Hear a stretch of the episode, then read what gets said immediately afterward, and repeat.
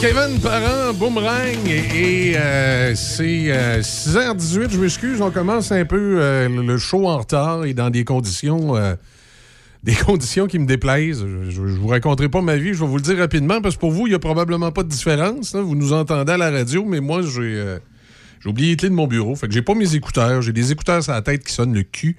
je suis arrivé en retard un matin. Il y a y a des transferts dans le système qui se sont pas faits à la vitesse que je voulais non plus. Fait que finalement, c'est euh, pour résumer ça, c'était un, c'était un beau matin. C'était un matin de marde. c'est la seule façon. Tu sais comment ton négatif. moi, j'étais positif, je m'en venais.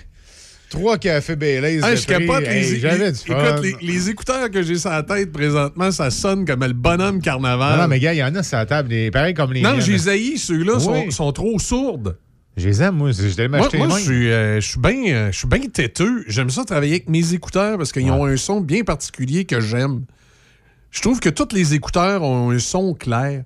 Là, j'ai ramassé euh, les Panasonic qui traînaient en production parce que je ben sais que c'est. les moins pires de la gang. Oui, c'est les moins pires de la gang. Le son est un peu plus clair que dans les autres, mais c'est pas les miens.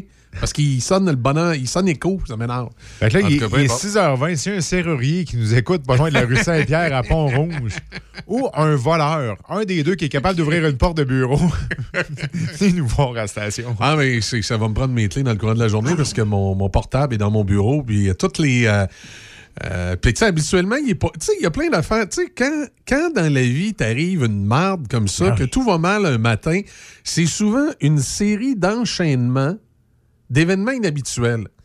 Euh, l'événement habituel numéro un, c'est que. T'as pas ton char. J'ai pas mon char ce matin. J'ai pris le, char à Germaine pour aller faire son changement d'huile.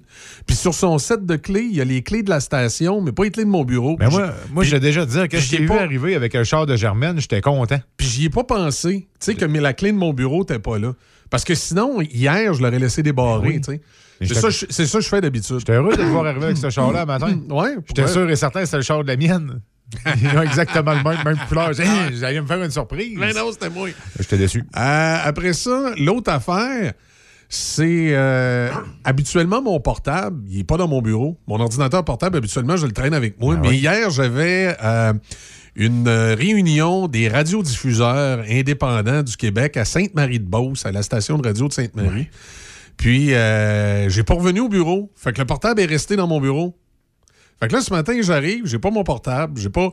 Euh, j'ai rien. J'ai juste mon cellulaire. Pas encore là, mon cellulaire, il commence à être dû pour euh, la batterie être changée. Fait qu'il se décharge à une vitesse grand V, puis j'ai pas de chargeur. Ben, je te passerai bien le mien, mais moi, j'ai pas un iPhone. Oui, ben c'est ça. Mais on pourrait peut-être se dépanner. Je pense dans l'auto de Germaine, il y a une plug à iPhone. Fait que toi, tu dois avoir un, adapteur de mur. Ben non, mais il y a toujours bien des entrées USB, c'est sorti. C'est un iPhone. Hein? je, vais le, brancher sur l'ordi toute la journée. Il va peut-être être chargé après-demain. Euh, puis, la meilleure dans tout ça, c'est qu'hier, j'ai enlevé mes clés de mon auto. Je les ai mis ailleurs. Ben, pas les clés de l'auto, mais les clés de la station. Fait que si t'avais oublié les clés de la station un matin, on, était, on, était, vraiment pognés. On était vraiment pognés dehors. Ben, en tout cas, tout, ça, hein? pour dire que euh, on va essayer de, se replacer, parce que de toute façon, euh, vous, comme auditeur, ça ne change pas grand-chose. Vous ouvrez le radio puis vous nous entendez. Donc, euh, que j'ai pas accès à mes écouteurs par mon bureau, ça change pas. Mais tu sais, j'avais un paquet d'affaires à faire un matin. À 9 h, quand l'émission finit, j'avais un paquet d'affaires à faire, puis tout est dans le bureau. Tu vas faire un café, mais ça m'est descendu vite. Non, hein? d'après moi, je vais être obligé de m'en aller chez nous, puis je vais être, aller chercher mes clés, puis c'est ça. Ça va être. c'est la vie. C'est la vie. Mais euh, tout ça pour dire, j'espère que vous, votre vie, ça va bien. Il est 6h22 minutes. On va aller écouter Déby dans quelques instants avec les nouvelles. Qui n'était pas là à 6 h d'ailleurs. Euh, on s'excuse. C'était en lien avec mon histoire de clé, là, puis euh, toutes les complications qu'on a eues ce matin. La vie est ainsi faite, hein? Des fois, la vie nous, nous, joue des tours, puis on se lève un matin, puis on dirait que tout va mal. Fait que, euh, faut pas paniquer, il faut prendre ça en rien. Puis j'espère que vous, votre matin se passe comme vous voulez. Côté météo, c'est 5 euh, degrés nuageux, 60% de probabilité d'averse aujourd'hui, maximum de 8. Ce soir, cette nuit, c'est nuageux, 60% de probabilité d'averse avec un minimum de plus 5. Et mercredi, généralement nuageux. On parle de 30% de probabilité d'averse le matin avec un maximum euh, de 11. On regarde... On regarde dans l'actualité ce matin ce qui retient l'attention. Le déclin du euh, français fait jaser euh, à Québec, euh, au Québec. le déclin du français au Québec fait jaser ce matin dans, le, dans le journal. On dit que le, le- Québec arrive à un, stade où, où on s'attendait un peu à son déclin, au déclin de la langue française, au déclin de son poids au Canada, parce que tu sais, le- le Québec, on a représenté pendant longtemps un peu plus de 25% de la population canadienne. Oui. Et là, tranquillement, on baisse. 24, 23, 22. Puis, tu sais, euh, je pense qu'on n'est pas loin de 21, là. 21, 22 de la population canadienne. Donc, euh, euh, le- le- le- la, la place du Québec, l'espace du Québec est, euh, est- est donc de plus en plus petite. Et on parle aussi de la démographie qui fait que euh, la, plus grande partie des Québécois, dit-on, en 2081, n'aura pas comme origine les, euh, des, origines françaises. Une grande partie de la population, que le, Québécois, entre guillemets, de souche, là, comme on appelait, euh, décline. On en parle donc ce matin dans un article du Journal de Québec. La campagne électorale municipale fait beaucoup parler dans l'actualité des différents journaux. Euh, T'as- T'as-tu vu exténuer les éducatrices ne veulent pas faire 40 heures par semaine? Non, j'ai. ben, Tu peux, tu peux me parler de cette Ouais, nouvelle-là. Moi, moi, j'avais, moi, j'avais, euh, monsieur. euh, McKendy? Ben oui, McKendy. Paul McKendy, qui, qui non seulement, dit-on, aurait réussi à se moquer des policiers Oui. et de se sauver de la police. Et il s'est sauvé aussi de l'Agence du revenu, autant du Québec que du Canada. Et ça va bien, là. C'est, euh, ça me fait penser à Catch Me, Catch Me You Can, là. Catch me if you can. Oui, c'est ça. Catch Me If. You Can. Attrape-moi si tu peux. Catch Me If You Can, le film. Et lui, il doit rire en tabarouette. Hey, lui, là, lui là, il, il est crampé de rire. Dans son studio. Là, Hey, il, il, il a, il a abusé d'une jeune femme. Il réussit à, à- à se sortir des griffes de la justice. Et en plus, il réussit à sortir des griffes du fisc. Hein, tout va bien. Hein, Ça a bien été. Eh boy. Ça a bien, mais il est avec son Dieu. Correct. Ben oui. Non, non, ce que je parlais tantôt, là, il était 6 000 travailleuses, euh, de, travailleurs, travailleuses des, petits, euh, des centres de petite enfance, vendredi devant le Parlement, à manifester. À manifester parce que oui, il va y avoir des hausses salariales, mais il va falloir qu'ils fassent 40 heures par semaine, puis ils veulent pas faire 40 heures par semaine. Mhm. C'est trop. Pas plus que 35. Pas plus que 35 heures. Pourquoi? Parce qu'ils disent que justement, il y, a, il y a trop une grosse charge mentale quand ils travaillent. Les enfants sont de plus en plus handicapés. Ils demandent de plus en plus aux éducatrices. Fait que, sais, forcément, 40 heures, c'est beaucoup trop. là.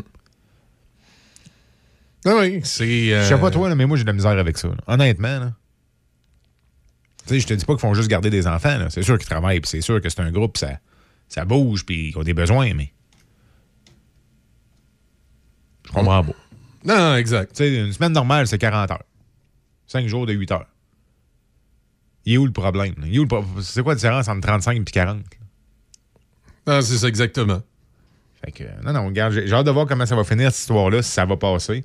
Faudrait voir aussi avec les gens de la CSN, euh, pas la CSN, ouais, la CSN, euh, voir qu'est-ce qu'ils vont faire. euh, ils vont faire avec tout ça, mais écoute, moi, je pense que, sincèrement, à 40 heures semaine, là, entre 35 et 40, il n'y a pas un gros changement, puis honnêtement, là, je serais capable, là, je serais capable d'en faire 40 heures semaine. Mais je suis sûr et certain que tu t'en vas dans les garderies à milieu familial, là, ça fait tout du 40-45 heures semaine. Calcule ça comme tu veux, là. Ils font tout. Ils font tout. Hey, un, autre entreprise, euh, Michel, du côté euh, des véhicules électriques Lyon, qui ont lancé hier la première ambulance avec, euh, avec la compagnie euh, la compagnie Demers Ambulance, donc la première ambulance électrique qui a été sortie au Québec hier. Donc, on va voir qu'est-ce que ça va donner. On entend beaucoup parler des véhicules électriques. On est rendu. euh, Oui, urgences. écoute, euh, les camions, c'est sorti. C'est vraiment des, des ambulances hier qui ont été annoncées. j'ai un petit peu de misère avec les véhicules d'urgence qui euh, vont tout à coup être électriques. Est-ce que c'est hybride ou c'est juste électrique? Juste électrique. Hi! Juste, juste, juste électrique. Fait que la compagnie d'ambulance Demers, en collaboration avec Lyon, ils ont lancé hier nouveau type de véhicule d'urgence green. Qui tombe pas en panne, hein? Mais moi, je regarde la photo là, de l'ambulance qui a été, euh, qui a été lancée hier, là, justement, au garage Ouais. chez, euh, chez Lyon. Ça ressemble sincèrement aux écolobus. Ben, c'est parce que la, la problématique qu'il y a avec les véhicules électriques, c'est que, euh, oui, c'est bien d'en avoir de plus en plus, c'est bien qu'ils s'améliorent de plus en plus, mais il reste une chose à la base, c'est que c'est des nouvelles technologies. Ben. Et les nouvelles technologies, parfois, nous jouent des tours. Donc, moi, qu'on dise que le, véhicule du citoyen doit être électrique, que les véhicules civils doivent être électriques, j'ai aucun problème avec ça, parce qu'on... même si, euh, des fois, pour une raison quelconque, c'est pas fiable, fiable, fiable, ou il y a un problème, c'est pas la fin du monde. Euh, sauf que lorsqu'on parle d'un véhicule d'urgence, comme par exemple un camion de pompier ou une, ambulance, si jamais, pour une raison quelconque, la nouvelle technologie euh, fait défaillance, hey, on a l'air fou en tabarouette. Fait que moi, que les, véhicules d'urgence, on pense à les passer électriques, j'ai pas de problème avec ça, mais qu'on commence peut-être par une technologie hybride pour s'assurer qu'il n'y aura pas d'incident fâcheux. Puis là, quand les, véhicules électriques seront la majorité du parc automobile, puis qu'on sera sûr là, de, leur fiabilité, ben là, on pourra passer les véhicules d'urgence 100% électriques. Tu sais, il me semble, dans la vie, il faut faire les, euh, les, affaires par étapes. Puis moi, passer à ce stade-ci à des véhicules d'urgence 100% électriques, j'avoue que ça me fait peur. Ben écoute, non seulement, là, je suis sur le site présentement de Lyon électrique, là. Puis les, premiers véhicules 100% électriques qui ont sorti, c'est les, autobus, les Lyon C, qu'on voit euh, dans les rues déjà, euh, les, autobus électriques qui, parcourent la ville de Québec. Puis je suis sûr et certain qu'il y en a dans le coin ici, mais j'ai qu'Autobus Laval, dans la région de Québec, ils en ont acheté. Ils ont des autobus aussi métropolitaines, un petit peu comme les autobus du RTC. Ils ont sorti des camions aussi qu'on n'a jamais vus. Euh, donc, avoir les véhicules électriques. Comme je dis, les, autobus avaient de la misère. Fait que j'ai hâte de voir le reste. Pas les autobus scolaires, mais les autobus du RTC à l'époque. J'ai hâte de voir. Euh, mm. J'ai hâte de voir ce, type de véhicule-là, comment ça va aller. Écoutez, surprenez-moi. Oui, exact. Exact. Il y a un incendie hier dans le port de Québec. Je ne sais pas si tu as vu passer. Non. Au niveau des silos à grains de Solio Agriculture, il y a euh, un silo qui a, été la proie des flammes. Ils sont, montés jusqu'en quatrième alarme. Ils ont, même dû décoller un bateau euh, du quai. Parce que le, tout ce qui était branché pour vider le bateau, l'espèce de, bras qui, vient chercher le grain dans le bateau est encore collecté, puis le feu, euh, montait là-dessus. Fait qu'on était obligé de, en urgence de venir décoller le bateau du quai pour pouvoir éteindre le feu. Ça a quand même duré jusqu'à 3 heures la nuit dernière. Et c'est monté en quatrième alarme. Donc, un bon feu, un bon incendie sur le territoire euh, du Vieux-Port. Pas du Vieux-Port, mais du Port de Québec. Oui, c'est ça, exact. Ah oui. Exact. Euh, on, va, euh, on va aller écouter les nouvelles. On vient. on est lundi matin, puis. mardi. mardi on est mardi, en plus. tu vois, regarde. Tu vois, c'est ça. Je te l'ai dit, moi, matin, je suis de la merde. J'aurais dû rester couché. Regarde. Pas attelé de mon bureau, pas mes affaires. là, je suis, en plus, je suis dérangé parce que je suis, je suis en train d'essayer de, de, de, texter euh, à aux personnes qui m'entourent pour que quelqu'un m'amène mes clés. Tantôt, Tony, s'il si, décide de ne pas travailler en télétravail puis il décide de venir ici, ce qu'il ne ce décide pas de faire souvent, euh, il, il pourrait m'amener mes clés. Là, c'est débit avec les nouvelles, selon le pacing. Oui, là, on s'en va euh, avec les nouvelles. Avec là, est-ce qu'on en revient après les nouvelles ou c'est Denis tout de suite? C'est l'heure qui est rendu. Ça dépend de. Non, après les nouvelles, ça va être Madame. Tu connais-tu Madame? C'était ben un beau groupe, des années 80. Ben oui. Puis après, ça va être Denis. À, moins que, à moins que dans, dans, notre, euh, dans notre grande... Euh, dans, dans, notre grande journée remplie d'imprévus, il se passe de quoi qui fasse que là, on n'est pas Denis non plus? Écoute, tout moi, je, moi, je suis prêt à tout ce matin. Euh, à l'impossible, nul n'est tenu et rien n'est impossible ce matin. Tout est possible. Euh, tu m'as perdu. Avec le zoo. OK. OK, bouge pas.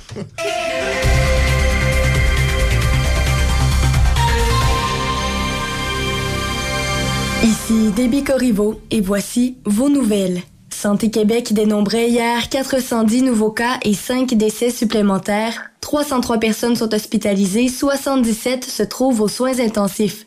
217 personnes sont déclarées positives et actives dans la capitale nationale, dont 17 cas dans Port-Neuf. Dans Chaudière-Appalaches, les données indiquent 199 nouveaux cas et 2 décès supplémentaires.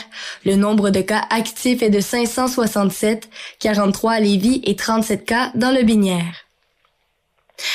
Pfizer BioNTech a demandé à Santé Canada d'approuver le tout premier vaccin contre la COVID-19 pour les enfants de 5 à 11 ans. Si Santé Canada donne le feu vert, les provinces pourront commencer à offrir le vaccin aux enfants. Les doses pour enfants sont à peu près le tiers de celles administrées aux adultes et aux adolescents de 12 ans et plus, et le vaccin a été développé en partenariat avec l'entreprise allemande BioNTech et est maintenant commercialisé sous la marque Comirnaty. Il a été autorisé pour les personnes de 16 ans et plus en décembre dernier puis en mai pour les jeunes de 12 à 15 ans. Les Québécois devront s'habituer à avoir deux passeports vaccinaux avec un code QR différent pour chacun d'eux. Québec a en effet annoncé le déploiement d'une preuve de vaccination répondant aux nouveaux standards pan-canadiens pour les voyageurs désirant se déplacer hors de la province. Cette nouvelle preuve vaccinale sera reconnue dans toutes les provinces canadiennes et, dit-on, dans plusieurs États américains et différents pays dans le monde. Elle peut être téléchargée sur le portail libre-service du ministère de la Santé et des Services sociaux en format papier ou en version électronique pour un appareil mobile. Elle peut être intégrée également à l'application VaxiCode aux côtés du premier code provincial. Selon le calendrier électoral en vue des élections municipales du 7 novembre, nous sommes en pleine révision de la liste électorale. Pour voter, il faut être inscrit sur cette liste électorale-là et s'il y a erreur sur l'avis d'inscription que vous avez normalement reçu de votre municipalité, il est possible de faire modifier l'inscription à la commission de révision dont l'endroit, les dates et les heures d'ouverture sont inscrits sur cet avis. Le vote par anticipation se tiendra le dimanche 31 octobre et le jour du vote le dimanche 7 novembre. Le comité Pro-Action de Promotuel Portneuf-Champlain a souligné samedi au camp Portneuf au lac Sept-Îles à Saint-Raymond une contribution de 20 000 dollars à la réalisation du projet Bivouac qui vise à développer un programme de plein air pour les enfants de 10 à 13 ans. Ce programme a pour but de développer une meilleure estime de soi chez l'enfant avant son intégration scolaire de niveau secondaire et une forêt a même été baptisée au nom de Promotuel Assurance et un arbre a été planté symboliquement. L'organisme L'Appui de la capitale nationale pour les prochains dents d'aînés invite les gens à une conférence virtuelle gratuite en compagnie du neurochirurgien, le docteur Georges L'Espérance, portant sur l'aide médicale à mourir. La conférence se tient cet après-midi à 13h30 via la plateforme Teams et la conférence portera sur les critères qui permettent de l'obtenir. Le photographe de Neuville, Yvan Bédard, vient d'obtenir une autre mention internationale pour l'excellence de ses photos de paysages.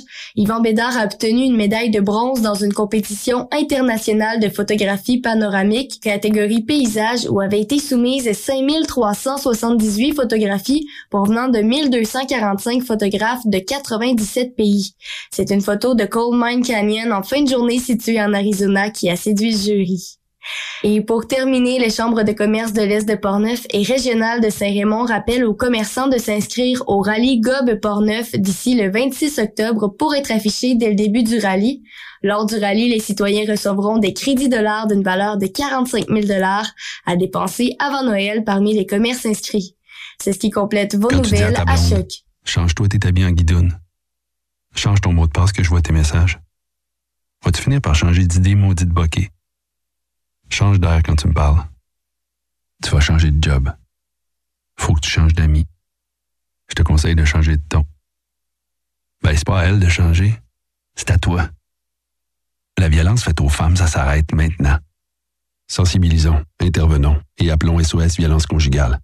Un message du gouvernement du Québec. Dos à dos, face à face, donnez-vous la main et changez de place. Dos à dos, face à face, Donnez-vous la main et changez de place. Dos à dos, face à face. Donnez-vous la main et changez de place. Il y a des enfants qui aimeraient changer de place pour de vrai. Isolement, regard triste, changement de comportement, baisse de concentration, trouble du sommeil, baisse de l'estime. Il y a des signes lorsque ça va pas bien. Soyons attentifs. Un message du gouvernement du Québec. La météo, une présentation du Château Bellevue de Pont-Rouge complexe pour retraités actifs. Il est possible de faire une visite personnalisée avec notre conseillère à la location tout en s'assurant du respect des normes sanitaires recommandées. N'attendez plus, offrez-vous un beau château. Appelez-nous 88 873 45 45 ou châteaubellevue.ca. Écoutez-nous en ligne de partout sur la planète sur choc887.com. On est avec vous sur choc887.com. Choc 88 7. Lobinière, Lobinière, Lobinière. Portneuf. Choc 88 7. La radio des vétérans du rock. Choc 88 7.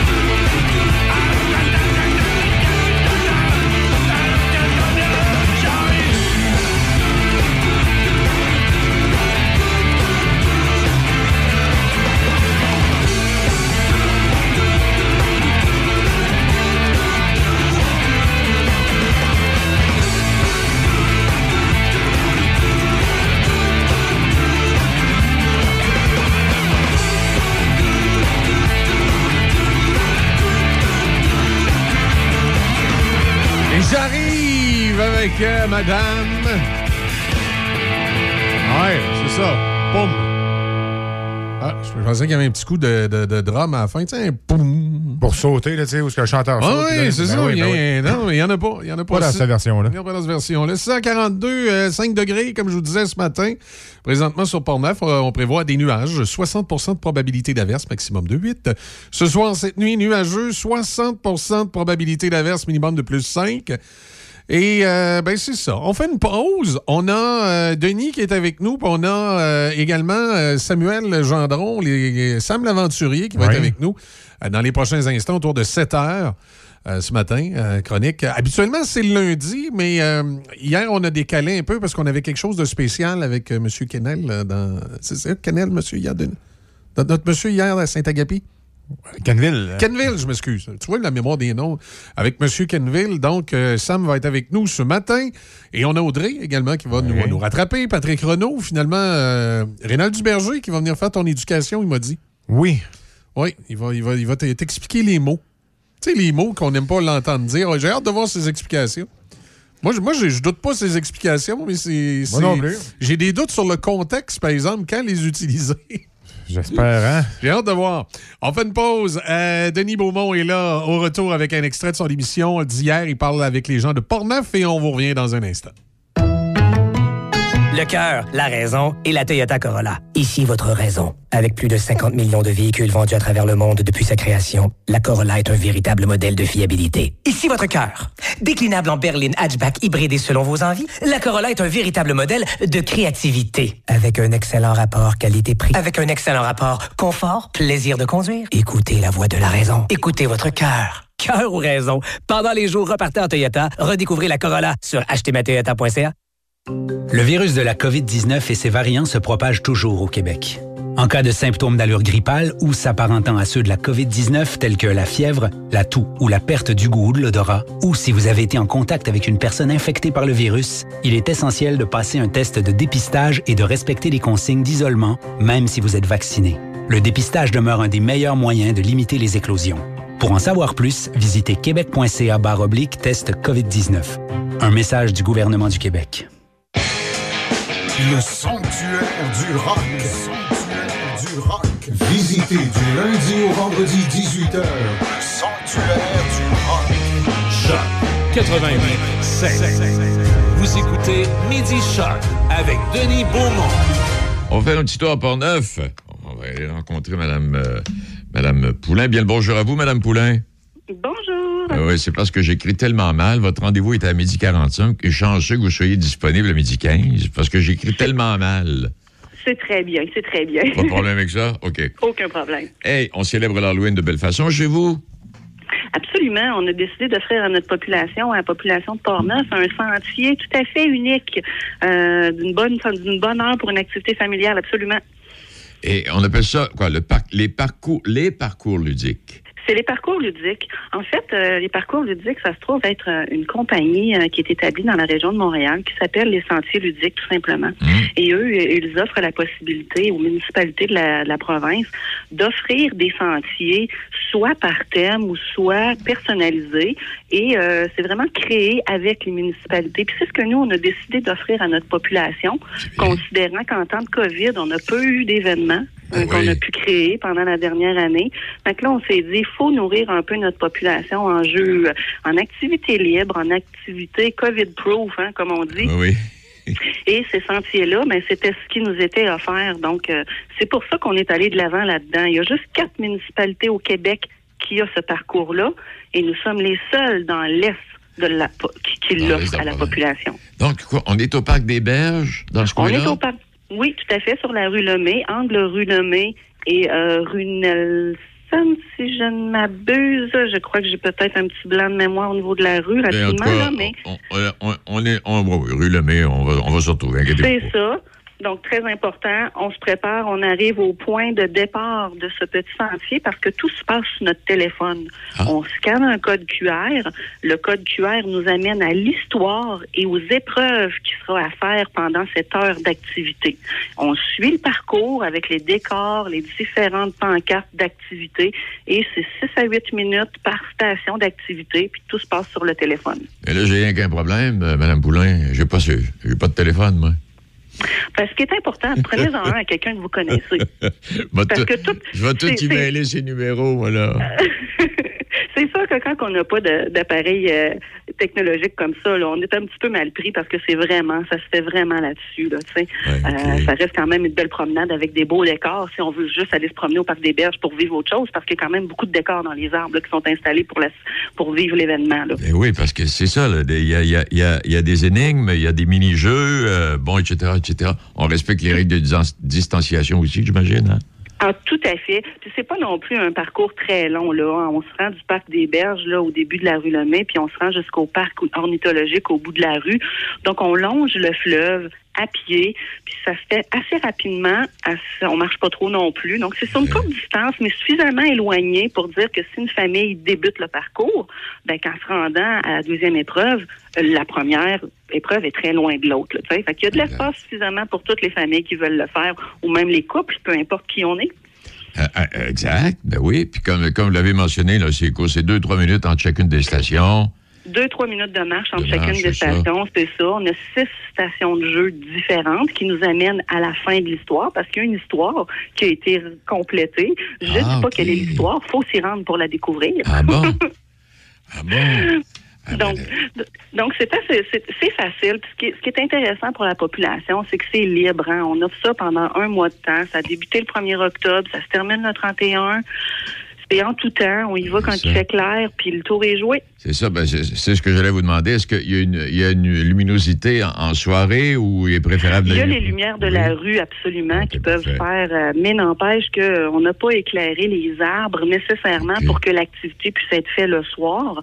Euh, on l'a plutôt misé sur faire ça pendant qu'il fait clair, euh, parce que sinon, ça aurait été demandé là, beaucoup d'éléments techniques. Puis on, Oui. voulait, on voulait vraiment quelque chose de simple pour les gens. Parfait. Donc, euh, on n'a pas à téléphoner, on n'a pas à réserver, on n'a qu'à traîner son téléphone et puis on arrive. Et puis la rue qu'on cherchait tantôt, c'était la rue Nelson, euh, Madame Poulain. C'est ça, coin. Donc, on rentre au parc des Berges carrément, à la rue Lemay. On se stationne, il y a un stationnement là, et vous débutez, on le voit là, là, il y a une pancarte qui débute avec un code QR qu'on met sur notre téléphone, puis ça démarre. Donc, euh, vraiment pas besoin de papier crayon, juste euh, notre présence puis notre beau sourire, puis le tour est joué. Et puis pendant que vous êtes là, euh, avec cette, euh, cette compagnie-là, est-ce qu'ils préparent également des thématiques de Noël, du temps des fêtes? Ah, sûrement. Absolument. C'est une compagnie qui est très dynamique au Québec. Euh, là, voyez-vous, quand nous, on a réservé ces sentiers-là quand même au printemps dernier. Ça fait plusieurs mois qu'on est euh, qu'on savait que ça s'en venait. Puis leur histoire était déjà bouquée pour, pour euh, l'Halloween. Donc, nous aurions pu choisir un thème qui n'était pas Halloween, mais considérant qu'on voulait bouquer ça dans le mois d'octobre, c'était vraiment très à propos. Fait que oui, Noël, il doit exister quelque chose. Par contre, quelle est l'histoire? C'est toujours euh, différent d'une place à l'autre ou d'un thème à l'autre. J'imagine bien. Mais écoute ça complète, euh, part ça, Port-Neuf, comment ça va? Ça va très bien. Oui. On travaille fort pour faire du beau développement pour nos activités de loisirs. Là, je vais vous le dire, en exclusivité, on développe des pistes de fat bike au sentier récréatif, au centre euh, ski neuf aussi. Donc, on va avoir des sentiers de, de vélo surdimensionnés, qu'on dit en français. Pour l'hiver qui vient, ce qui est nouveau. Fait qu'on travaille fort pour offrir des activités libres à nos citoyens. Belle initiative. Et puis, si vous avez d'autres choses, gênez-vous pas pour nous appeler. Ça va nous faire plaisir d'en parler, euh, Madame euh, Poulain. Ben, c'est parfait, Monsieur Beaubon. Je vous souhaite une excellente journée. Ben, à vous aussi. Merci beaucoup. Merci, au revoir. Au revoir. Donc, euh, rendez-vous, c'est jusqu'au 31 octobre, hein? Euh, ce qu'on appelle les parcours ludiques, là, sous le thème de l'Halloween. Parc des Berges, euh, rue Lemay, rue Nelson. Et puis, c'est ça. Alors, c'est- gratuit. Vous n'avez pas besoin de réserver. Euh, traînez votre téléphone. Et euh, ça se fait bien. Puis les parents avec les enfants, gênez-vous pas. Allez faire un petit tour.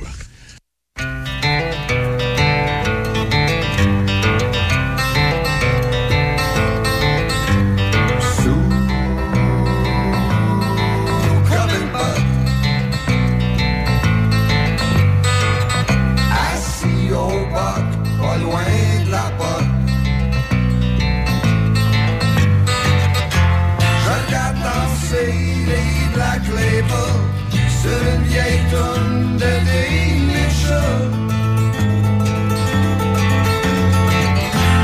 Curieux, j'y pense justement même pas.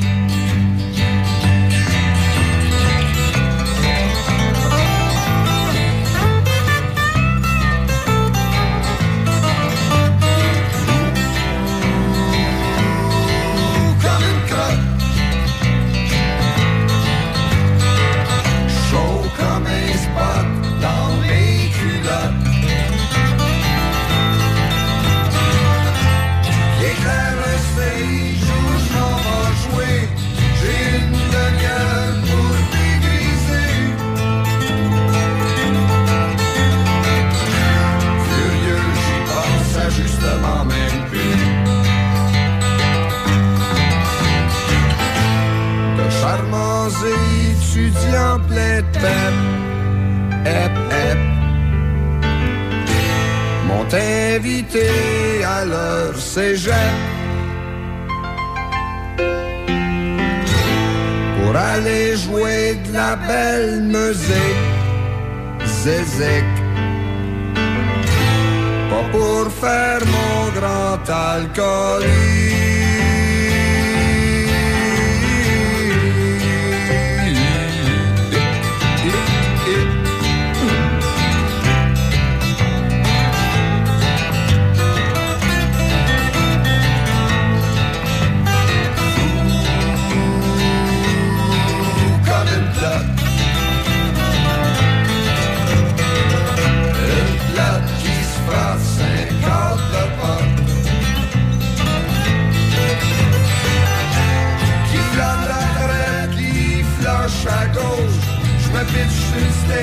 Sur le stage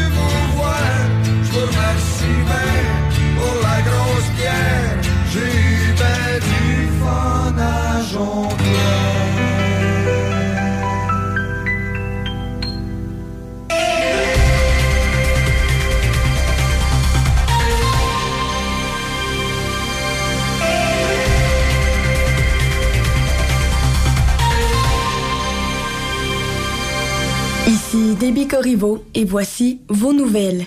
Santé Québec dénombrait hier 410 nouveaux cas et 5 décès supplémentaires. 303 personnes sont hospitalisées, 77 se trouvent aux soins intensifs. 217 personnes sont déclarées positives et actives dans la capitale nationale, dont 17 cas dans Port-Neuf. Dans Chaudière-Appalaches, les données indiquent 199 nouveaux cas et 2 décès supplémentaires. Le nombre de cas actifs est de 567, 43 à Lévis et 37 cas dans le Binière. Pfizer BioNTech a demandé à Santé Canada d'approuver le tout premier vaccin contre la COVID-19 pour les enfants de 5 à 11 ans. Si Santé Canada donne le feu vert, les provinces pourront commencer à offrir le vaccin aux enfants. Les doses pour enfants sont à peu près le tiers de celles administrées aux adultes et aux adolescents de 12 ans et plus, et le vaccin a été développé en partenariat avec l'entreprise allemande BioNTech et est maintenant commercialisé sous la marque Comirnaty. Il a été autorisé pour les personnes de 16 ans et plus en décembre dernier puis en mai pour les jeunes de 12 à 15 ans. Les Québécois devront s'habituer à avoir deux passeports vaccinaux avec un code QR différent pour chacun d'eux. Québec a en effet annoncé le déploiement d'une preuve de vaccination répondant aux nouveaux standards pan-canadiens pour les voyageurs désirant se déplacer hors de la province. Cette nouvelle preuve vaccinale sera reconnue dans toutes les provinces canadiennes et, dit-on, dans plusieurs États américains et différents pays dans le monde.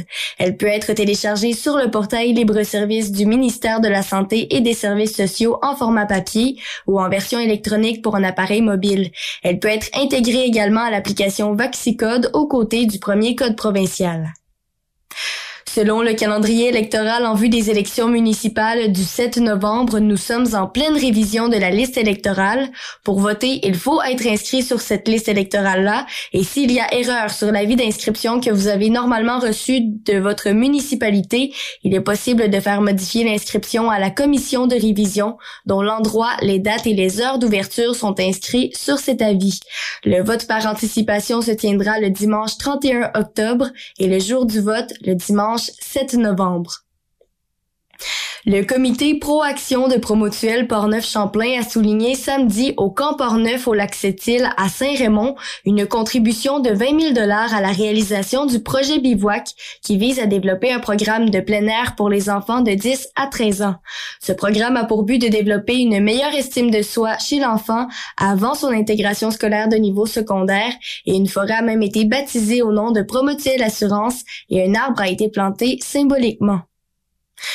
L'organisme L'Appui de la capitale nationale pour les prochains dents d'aînés invite les gens à une conférence virtuelle gratuite en compagnie du neurochirurgien, le docteur Georges L'Espérance, portant sur l'aide médicale à mourir. La conférence se tient cet après-midi à 13h30 via la plateforme Teams et la conférence portera sur les critères qui permettent de l'obtenir. Le photographe de Neuville, Yvan Bédard, vient d'obtenir une autre mention internationale pour l'excellence de ses photos de paysages. Yvan Bédard a obtenu une médaille de bronze dans une compétition internationale de photographie panoramique catégorie paysage où avaient été soumises 5378 photographies provenant de 1245 photographes de 97 pays. C'est une photo de Coal Mine Canyon en fin de journée située en Arizona qui a séduit le jury.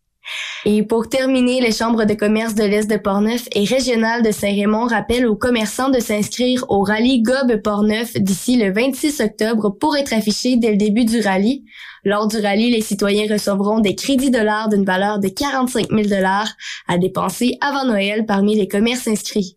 C'est ce qui complète vos nouvelles à choc. Wow, man, tu, tu, tu, tu fais des crêpes? T'es vraiment hot. Merci, c'est gentil, ça. Non, mais on est chanceux pareil. T'es toujours là pour nous autres. pis- Ouais. Puis honnêtement, tes crêpes, là, Promutuel est... c'est les meilleurs. OK. J'ai accroché ton auto neuf ce matin. Là. Oh, je le savais tellement. Confiez votre assurance auto à une fière mutuelle d'ici. Vous aimerez la différence. Demandez-nous une soumission. Promutuelle Assurance est la la la la la la la. Dos à dos, face à face, donnez-vous la main et changez de place. Dos à dos, face à face, donnez-vous la main et changez de place. Dos à dos, face à face, donnez-vous la main et changez de place. Il y a des enfants qui aimeraient changer de place pour de vrai. Isolement, regard triste, changement de comportement, baisse de concentration, trouble du sommeil, baisse de l'estime. Il y a des signes lorsque ça va pas bien. Soyons attentifs. Un message du gouvernement du Québec. Le son des classiques. Choc 88 7. C H O C. Wow, man, tu, tu, tu, tu fais des crêpes? T'es vraiment hot. Merci, c'est gentil, ça. Non, mais on est chanceux pareil. T'es toujours là pour nous autres. pis- Ouais. Puis honnêtement, tes crêpes, là, Promutuel est... c'est les meilleurs. OK. J'ai accroché ton auto neuf ce matin. Là. Oh, je le savais tellement. Confiez votre assurance auto à une fière mutuelle d'ici. Vous aimerez la différence. Demandez-nous une soumission. Promutuelle Assurance est la la la la la la la. Dos à dos, face à face, donnez-vous la main et changez de place. Dos à dos, face à face, donnez-vous la main et changez de place. Dos à dos, face à face, donnez-vous la main et changez de place. Il y a des enfants qui aimeraient changer de place pour de vrai. Isolement, regard triste, changement de comportement, baisse de concentration, trouble du sommeil, baisse de l'estime. Il y a des signes lorsque ça va pas bien. Soyons attentifs. Un message du gouvernement du Québec.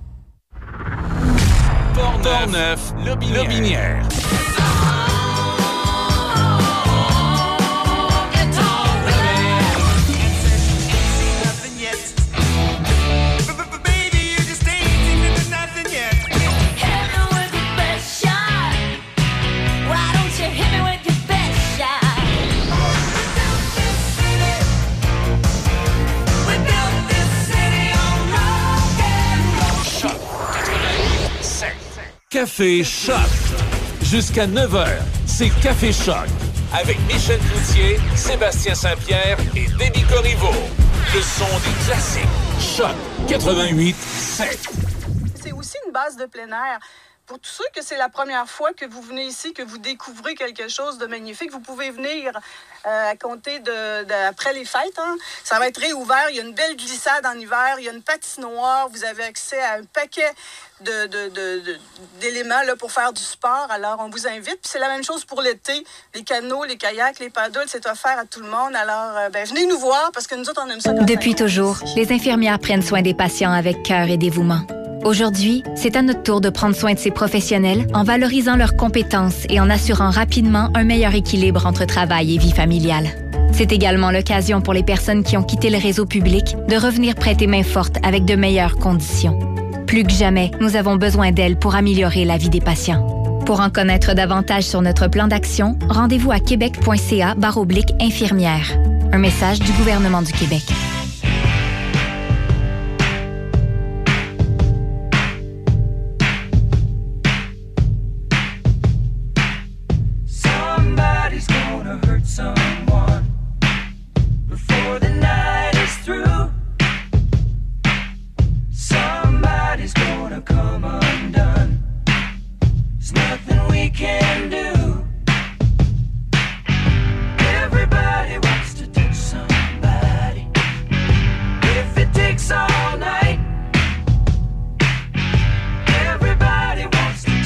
Rêve agricole? Tu souhaites démarrer ta propre... Tu sais, quand j'ai dit un matin que c'était une asti de journée de marde, ça arrive, hein? C'est ça. Ça arrive. Ça arrive. Il n'y a, rien qui marche un matin, absolument rien. Euh, tu sais, c'est le genre de journée là, où tu te dis, je vais rembarquer dans l'auto, je vais sacrer mon gars chez nous, je vais faire d'autres choses. Euh, bon. Faut aller écouter euh, l'enregistrement qu'on a fait avec Sam, là. euh, L'entrevue. C'est parti. C'est le moment de la chronique de Sam l'aventurier qui nous revient aux deux semaines et euh, Samuel Gendron est avec nous. Salut Sam, comment ça va? Hey, salut, ça va bien? En pleine forme un matin. Oui, super. Tu, tu nous parles de quoi euh, aujourd'hui? J'ai le goût de te parler du, euh, du festival de loi qui a eu lieu il n'y a pas très longtemps à Montmagny. Oh! Un coin que je connais bien. J'ai été Morning Man à la radio de Montmagny pendant sept ans, donc je connais bien le, le Festival de l'Ouest. Je pense que c'est encore Maxime euh, qui est président. J'ai oublié son nom de famille, là. Tout- moi puis les noms, tu sais. Maxime qui est le président. Dion, Dion ou Dion qui est euh, le président du Festival de l'Ouest là-bas. J'en- ai, euh, écoute, les, pas le dernier évidemment, là, mais pendant les années que j'ai été là, j'ai assisté à plusieurs festivals de l'Ouest. Ils sont une belle gang, il y a plusieurs Oh, gens une qui s'impliquent là-bas. là. Une belle équipe, puis écoute, ça a tellement. euh, 50 ans, je pense, le festival bientôt, là, si ce n'est pas déjà le cas. là. Euh, C'était en fait le 50e. C'était la cette année. 50e, oui, bon. C'était l'édition spéciale un peu plus petite, là, pour les raisons qu'on connaît. Avec la pour les- COVID. Pour les rassemblements, oui. Mais quand même, le 50e. Puis, tu sais, ce festival-là, euh, le festival Loi Blanche de Montmagny, j'ai le goût de te dire, c'est comme un peu le blé d'Inde de Neuville. C'est un peu comme la piste de drague de Pont-Rouge. Tout le monde est au courant que ça existe. Et tu sais qu'il a manqué de disparaître il y a deux ans. Non, je savais pas. Oui, il a manqué de disparaître il y a deux ans parce que vraiment, le festival était déficitaire. On a donné un petit coup de pouce pour le relancer. Je dis deux ans, mais c'est peut-être trois ans. là. Et euh, avec de l'aide gouvernementale, puis une nouvelle équipe à sa direction, on a relancé le festival justement avec euh, Maxime. Et, euh, et là, ça va, ça va bien depuis, depuis ce temps-là, mais ça a passé, écoute, à ça. Là. Ben, ça peut arriver au fil du temps, des choses comme Mm. ça. Mais là, je pense que c'est bien parti parce que, tu sais, tu- on le voit beaucoup, là, la Oui. chasse, la pêche, la recrudescence de la popularité de ça. Puis, euh, ils ont des belles valeurs, ce festival-là. Je voyais beaucoup d'animations pour les jeunes familles. Euh, Il y a de la musique aussi, des concerts en, en soirée. Ils sont bien alignés. Puis aussi pour les activités. Ah, mais hey, je pensais ça pour les enfants. Connais-tu le nom des mascottes? Attends un petit peu, je me- il y en a une, c'est Pampino, puis l'autre, c'est. Oui. Non, pas Blanche. Blanche, ça, c'est la mascotte de l'autre côté au Festival de Loi des Neiges de Saint-Joachim. Ça doit être. euh, ouais. c'est, Pimpin ou euh, Pampan. Pam- Je sais pas s'il faut dire pampan ou pa- pam pam comme ça. Pam Pam. non, c'est Pampan. C'est Pampan. Pampan et Papineau à Montmagny, puis Blanche à, à Saint-Joachim. Ah, ben, regarde, tu vois, c'est. Tu vois, ma mémoire euh, fait un petit peu défaut, là, mais je me souviens quand même. encore. Ben, c'est ça, c'est bien. Puis Michel, là, les gens là-bas, ils peuvent observer les lois blanches. là. Tu sais, C'est un Oui. festival, il y a plusieurs activités, mais on peut l'observer au quai de Montmagny. Il y a des sentiers. Il y en a un qui s'appelle le sentier de loi blanche, si je ne me trompe pas. Euh, on peut y aller à pied, en vélo, puis aussi en bateau. Il y a les croisières La Chance qui Oui. offrent les croisières durant ce moment-là du festival. D'ailleurs, petite anecdote, les croisières La Chance, l'oncle des croisiérismes, en fait, un des frères La Chance qui était à l'origine des croisières La Chance, mais maintenant qui, euh, qui, n'est plus dans les croisières La Chance, mais qui est le- le- l'oncle, si tu veux, de ceux qui, euh, qui l'ont présentement. Euh, c'est un chasseur de un chasseur d'oie blanche. Et euh, à chaque année, il allait chasser à l'oie euh, près des îles qu'il y a dans, dans- dans Oui. le coin de Montmagny. Puis il m'avait donné de l'oie sauvage. Et moi, je l'ai apprêté à la maison. Il m'avait donné une excellente recette avec euh, de la bière, euh, Mm. de la microbrasserie, hein, celle qui était à Charlebois, là, qui était vendue à, à Sleeman. Là, euh, Oui, euh, Mon Dieu. En tout cas, euh, on- Dieu, euh, tu, sais, tu sais- tu sais de quelle microbrasserie Oui, je veux parler? oui. Et euh, tu prends une bière à la pomme, puis en tout cas, tu faisais une recette, c'était super bon. Je me, je me suis fait un, un super repas. Mais mon histoire, c'est pas le fait. Je voulais pas vous dire que j'ai mangé de l'oie, de l'oie blanche. C'est que je voulais vous dire qu'il m'est arrivé une anecdote plutôt drôle. En, mangeant l'oie, il y avait un plomb. Il restait un plomb dans l'une des poitrines. fait que là, je mangeais, tout d'un coup, je tombe sur un morceau dur, c'était un, un petit plomb, euh, euh, évidemment, là, de, de- de- de la chasse. Mais écoute, c'est- c'est succulent. Si vous avez l'occasion dans votre vie euh, de manger de l'oie sauvage, là, euh, vraiment, là, vous, allez, vous allez aimer ça. Il y a différentes façons de la prêter. Tu parles que c'est bon. Oui, il y a plusieurs façons. Puis je te fais un clin d'œil là-dessus. Puis en fin de chronique, je vais en parler de recettes sûrement. Euh, tu sais, les restaurants normandins. Oui. Il y a un moment, il y a un certain moment de l'année, ils ont même leur, le, le spécial oie blanche. là. Tu peux commander le kit Oui. oie Oui, blanche. tu sais pourquoi? Ben non, tu vas me le dire. C'est la famille Brie de Cap-Saint-Ignace et le monsieur Lachance que je te parle est marié avec une Brie de la famille des Normandins. ben, c'est pour ça que tu me fais rire en parlant des Normandins, t'étais pas au courant. Mais le, le- le- le- le- c'est, oui, effectivement. Ça vient de là, ils ont vraiment oui, c'est vraiment dans le coin de Montmagny. Moi, j'ajouterais du fromage brie au menu, d'après moi, avec. Ah oui. On est en feu un matin. exact. Euh, fait que oui, c'est ça. Fait que c'est intéressant. Oui, c'est bon. euh, ça peut être très bon. Il y a des manières de la prêter qui elle va être plus tendre, elle va être plus savoureuse. Euh, fait que c'est ça. On peut les observer, puis c'est quand même spécial. Hein? Puis ils ont tout un cycle de vie, ces oiseaux-là, les, les lois blanches, puis la bernache, puis on peut en mettre beaucoup là-dedans. Mais tu sais, on la chasse aussi, hein, Michel, euh, loi blanche. Effectivement, puis il y a un problème depuis quelques années, sûrement Samuel, que tu en as entendu parler, c'est que le Festival de l'Oie Blanche va peut-être être obligé de déménager au Saguenay-Lac-Saint-Jean. C'est que depuis quelques années, les oies sont beaucoup moins présents à Montmagny et Saint-Joachim de l'autre côté. Finalement, la côte de Beaupré et la côte du Sud. Oui, c'est l'estuaire du fleuve. Oui, ils sont beaucoup moins présents là parce que maintenant, ils font des arrêts au Saguenay-Lac-Saint-Jean où il y a là, attends un petit peu, je pense que c'est le canot là, où il y a quelque chose qu'on cultive au Saguenay qu'on ne cultivait pas avant puis qui attire les oies et de plus en plus, les arrêts de- des oies se font dans ce secteur-là. Exactement, Michel. C'est un phénomène qui est très fort. Puis depuis 15-20 ans, disons depuis 15 ans, encore plus. Dans le fond, nos oies, eux, à, à- à ce moment-ci, à l'automne, quand ils s'en vont vers le sud, ils commencent à Oui. faire trop froid, ils partent d'en haut, là, de la baie d'Ungava, puis ils descendent. Puis leur première escale, dans les premières escales, c'était l'estuaire du fleuve, donc notre belle région euh, de Québec. Exact. Depuis une quinzaine d'années, euh, l'agriculture, entre autres, s'est beaucoup développée au, au Saguenay, Lac-Saint-Jean, et aussi la population qui a monté en flèche. Là, m'a donné une idée, des années 70, on était à plus ou moins une population de 125 000 oies. Si on regarde en 2021, là, on fait un chiffron, on est autour de 1 million. Donc, x 10. Fait que la chasse n'est pas prête d'arrêter. là. Elle n'est pas prête d'arrêter, n'ayons pas peur pour ça. Donc, il y a plusieurs phénomènes. Oui, maintenant, les oies vont se poser 300 km plus haut qu'avant au lac Saint-Jean, au grand bonheur des chasseurs pour plusieurs raisons. Je vais t'en nommer quelques-unes. Oui. Mais entre autres, c'est parce qu'il n'y a plus assez de nourriture à Québec. Puis, il y a un très beau garde-manger qui se développe de plus en plus au lac Saint-Jean. Fait que les chasseurs, maintenant, c'est une des premières destinations. Une raison de plus pourquoi c'est le lac Saint-Jean, Saguenay, c'est qu'on a nos juvéniles à l'automne. Ils, ont- ils sont nés euh, durant l'été, ils ont grandi, ils ont été élevés. Ils partent de la baie d'Ungava, ils descendent. Ils ont, quand ils arrivent au coin du lac Saint-Jean, ils n'ont jamais entendu de coup de feu, ils n'ont jamais vu de cache, de, de, de- de- de planning de chasseurs, dans le fond. Ils sont beaucoup plus euh, euh, inoffensifs ou naïfs. Donc, euh, moins. Mais C'est vrai qu'en arrivant au lac Saint-Jean, maintenant d'ailleurs, ils ont un nouveau cri. Là, au lieu de faire Oh, oh, ils font là, là, là, là. On a remarqué aussi qu'il y a deux fois plus d'oies femelles que mâles. Elle est vraiment bonne. Elle est vraiment bonne, sérieux. Fait que oui, effectivement. C'est vrai que on les, les oies vont s'arrêter là maintenant là, et de plus en plus.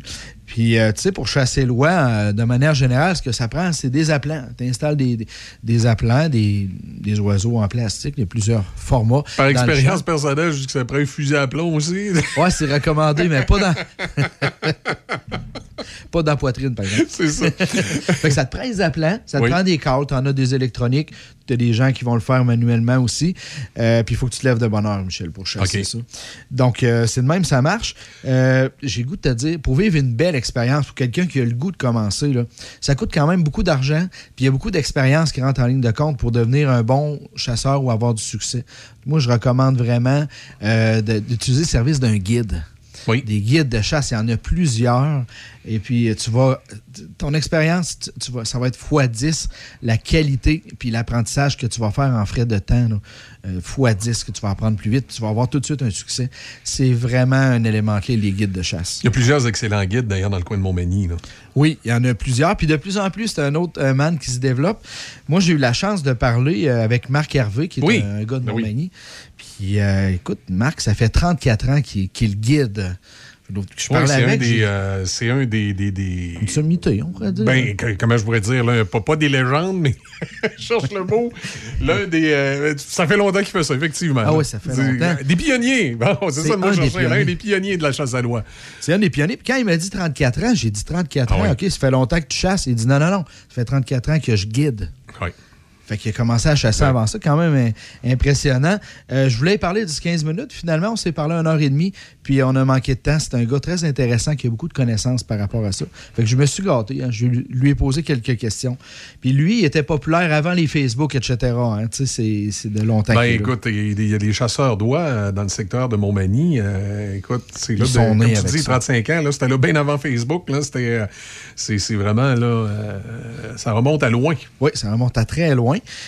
Puis euh, il m'a dit, il dit ça, moi, je me lève à 3 heures du matin, je vais mettre mes aplats, je me prépare, c'est mon mode de vie. Puis encore aujourd'hui, j'en entends deux, trois dans le ciel quand je me prépare. C'est comme si c'était mon premier matin de toute ma vie. J'ai la chair de poule, je suis impressionné. C'est mon mode de vie, c'est ma passion. C'est un vrai passionné, Marc. Fait que, euh, il dit, il y en a qui vont dire la chasse, c'est pas un sport, mais je les invite à venir avec moi à 3 heures du matin installer tous les, les, les décoils et les équipements. C'est quelque chose. oui, oui, effectivement. Fait que c'est ça, on parlait un peu que le, le- le corridor de, de- de vol des oiseaux a beaucoup changé au fil du temps. Là, euh, maintenant, il y a un arrêt au lac Saint-Jean. Puis on peut en retrouver euh, vers Rimouski aussi, qui est un bon secteur. euh, même en Ontario. Dans le fond, tout le long du fleuve, maintenant, on peut en retrouver. Fait que ça, c'est bon à savoir. Puis si tu me dis. quand Oui, j'ai travaillé sur la côte de Beaupré un matin, j'étais au bureau, là, puis j'ai le, bureau, le bureau était situé pas loin de la cathédrale. Oui. Et euh, euh, j'ai dit la cathédrale, c'est pas une cathédrale, c'est une basilique. Saint- pas loin de la basilique. Et euh, de la fenêtre du bureau, je voyais sur un terrain vague euh, de l'autre côté de la 138. Et un matin, là, il t'avait de l'oie blanche, là, mon ami. là. On, a- on aurait dit qu'on avait. on- sur le coup, je regarde à l'extérieur, je vois, il y a de la neige. C'était des oies, là. C'était vraiment impressionnant. J'avais jamais vraiment vu ça, même, même après avoir passé plusieurs années à Montmagny. Oui. J'avais jamais eu l'occasion de les voir parce que le, le studio, nous, étant plus loin à Montmagny, on n'était pas en bordure du fleuve. Fait qu'on on, attendait parler, mais on les voyait pas vraiment. Mais euh, du côté de la côte de Beaupré, je les ai vus de proche. Ah, c'est beau, puis c'est beau. Hein? Oui. Puis il y en a qui vont les. On parlait d'observation tantôt, avec des longues vues. euh, quand tu les vois vraiment zoomer, qu'est-ce qu'ils peuvent faire? Ils vont chercher leur nourriture. Euh, puis ça, ça jacasse aussi. hein. C'est quelque chose de vraiment. Mais comme je dis, depuis qu'ils sont au lac Saint-Jean, ils font là, là, là, là. Oui, oui, là, là, là, là. Puis il faut savoir, pour la chasse, là, c'est géré par le, le gouvernement fédéral, la chasse. Fait que, ce que ça veut dire, c'est que notre Québec est divisé par lettres, section A, B, C, D, jusqu'à H. Puis la section du lac Saint-Jean, qui est la plus prisée euh, des dernières années, c'est la D. Après ça, tu as l'estuaire du fleuve, qui est la E, qui est Québec. Oui. Puis Secteur aussi- Montmagny, tout ça, je présume? Oui, exactement, qui en fait partie. Puis la F, c'est le secteur Rimouski, qui donne quand même beaucoup de succès. là. Euh, il y a à peu près 10 jours, là, il était rendu plus vers Montmagny. Il avait une belle manne. Fait que, euh, ouais, c'est trippant, ça. Puis tu sais, ils descendent, nos oiseaux, ils partent euh, de la baie d'Ongava, ils arrêtent au Québec, ils vont descendre jusqu'au sud, de- dans le- ils descendent vers le sud, dans l'est, du côté est américain, le Delaware, la Caroline du Nord, puis c'est là qu'ils vont passer euh, leur hiver parce qu'il fait un petit peu trop froid en haut. Puis Bon, ils se rendent pas jusqu'en Floride. non, ça, ça serait peut-être trop chaud. Fait qu'au printemps, là, ils reviennent, nos oies. Là. Ils remontent, eux autres. Le target, c'est de remonter à Bédongava pour, euh, pour leur mue, des, des plumes, pour se reproduire, pour élever leurs enfants. C'est un cycle de vie comme ça. Mais quand ils remontent, ils- là, ils arrêtent beaucoup à Montmagny. Ils font une, une bonne pause là. Puis euh, là, ils sont rusés. Les juvéniles, ils en ont entendu des balles passer parce que de Longava jusqu'au sud, euh, il y a beaucoup de chasseurs qui Oui, là, ils sont plus habitués, fait que là, ils sont plus difficiles à chasser à ce Ils sont vraiment plus difficiles. Fait que c'est plus de défis à, à ce moment-là. Fait que là, ils se tiennent à Montmagny un petit bout. C'est à peu près, je te dirais, mi-avril à mi-mai qu'on va les voir euh, au printemps à Montmagny. Puis un bon truc que Marc me disait pour voir, bon, coudon, sont à veille de partir ou quoi que ce soit, lui, il regarde les montagnes du côté de Mont-Saint-Anne. Ok, Ils vont pas prendre un café au coin du monde. C'est un restaurant. Non, ben peut-être, il me l'a pas dit. Quand il reste de la neige sur, le- sur les monts, ils vont toujours ils vont coller à Montmagny. Quand il n'y a plus de neige là, c'est quand même assez haut, les monts qu'on peut voir à partir de Ben, Montmagny. on voit le Mont-Sainte-Anne. euh, donc, C'est euh, ça, c'est la référence. C'est la référence. Il me dit Samuel, tu remarqueras ça quand il n'y a plus de neige là. Eux autres, dans fois, ils envoient un oiseau aller voir. un- Il y a un des oiseaux qui s'en va commérer voir ça. Quand il n'y a plus de neige, tu vas voir, oui, ça décolle. Fly in, one shot jusqu'à Bédongava. Là, il, Ah arrête, ouais? il arrête pas. Pas euh, d'arrêt, euh, ouais. pas, d'arrêt- pas, pas de pause pipi, on va dire un vol direct. Directement. Fait que. euh, hey, ça me fait penser à de quoi, faut que je te Oui, dise ça. J'ai un ami, euh, Andréane Duval, une amie de Pont-Rouge. Euh, je parlais avec son père ce printemps, puis il dit à chaque printemps, à telle date, dans telle semaine, il y a toujours une volée d'oies à chaque année, puis il drop tout sur matelature. Ben, ben, à chaque année. je trouvais, c'est Monsieur Duval, là, Sylvain dis- Duval qui me disait ça. Tu t'amènes à un questionnement, tu te dis, écoute, qu'est-ce qui fait que ça devient leur habitude, cet endroit-là? Je sais pas. Puis évidemment, C'est ça, se renouvelle, là. c'est- Ouais. C'est c'est pas toujours le même mois qui passe, là, mais c'est comme s'ils se sont. euh, ils, ils- ils se sont donné ça comme information à- au fil. Parce que quand, quand ça passe, c'est la même chose. Sais, arrêter à Montmagny. Euh, C'est sûr que c'est pas nécessairement les mêmes oies que l'année passée. Là, tu sais. fait Il qu'ils y a de arrêtent à. Montmagny. Pourquoi ils arrêtent à Montmagny? Comment ils se sont transmis cette information-là sur les endroits où ça doit se passer? C'est c'est particulier. Oui, ben tu sais, il y a une petite partie que je pourrais te répondre, surtout quand ils descendent, c'est parce que eux, ce qu'ils ont besoin pour vivre, Michel, on le sait bien, de la bouffe. Oui, ça c'est sûr. Fait qu'ils ont, euh, quand, lorsqu'ils sont en groupe, il y en a toujours un ou deux qui vont tenter le terrain, ils vont plus loin, puis ils reviennent des rapporteurs. Donc, euh, visuellement, du haut des airs, j'imagine que ça a l'air intéressant à Montmagny. là, on parlait de Marc, là, puis euh, on parlait Oui. de bonne viande parce que euh, il, en a, il en a mangé, puis il en a apprêté des, Oui, oui, des dans sa vie. là. J'ai dit, pourrais-tu me dire le meilleur truc pour avoir une, une viande qui est très tendre Ok, et savoureuse pour l'oie? Vas-y donc voir ce qui, ce qui s'est fait dire. Ben, c'est plutôt ce qu'il dit, lui. Oui, ce qu'il dit. Ben, il dit, premièrement, Samuel, là, une viande de sauvagine, c'est une viande qui est rouge, qui est gorgée de sang. Donc, le meilleur truc que je peux donner à quelqu'un, il dit, deux poitrines doigts, là. Il dit, si tu la laisses vieillir un peu, il peut te vider euh, une demi-tasse de sang là-dedans. D- D'ailleurs, euh, des poitrines d'oie, c'est drôle parce que quand tu regardes ça, visuellement, ça ressemble à des poitrines de poulet. Mais c'est rouge, rouge, rouge, là, un rouge euh, Exactement. foncé, là. C'est- C'est c'est étonnant. Puis dans, le- Puis, dans le cuit, sang- cuit, ça ressemble vraiment pas à, à du poulet, ça a plus l'air du bœuf. Eh, C'est ça, exactement. fait qu'il dit, laisse, tout ça pour dire qu'il y a beaucoup de sang qui en sort, puis il y a des sels minéraux. Puis ça, le sang, les sels minéraux, ce que ça fait, ça rend notre viande sec. Donc, il dit, Samuel, laisse vieillir 4-5 jours, tu peux aller jusqu'à une semaine. Laisse vieillir ta viande avant de la congeler. Puis lorsque tu la dégèles, dégèle-la deux jours d'a- d'avance tranquillement au frigidaire. Tu vas tout découvrir la tendreté de la viande. Elle va être vraiment plus tendre, moins dure. Parce qu'il y a une réputation. Certaines personnes vont penser que ça peut être moins bon. Ça dépend du chef cuisinier aussi, la viande. Donc, il m'a dit ça, c'est infaillible. J'ai dit, OK, c'est infaillible. Marc, ce serait quoi ton, ta recette infaillible de quelqu'un qui est qui est pas sûr ou qui veut pas. Il dit c'est facile. Ça, c'est des cubes de bœuf en fondu, euh, pas des cubes de bœuf, mais des cubes d'oie, un pouce par un pouce dans fondue chinoise. Il dit 30-45 C'est secondes. super bon, ça. On le fait. Il dit pas trop longtemps, ça vient sec, ni pas euh, Exact. 30-45 secondes. Voilà, ben, t'en- es témoin. Il me dit Samuel, tu manques pas ton coup. Super.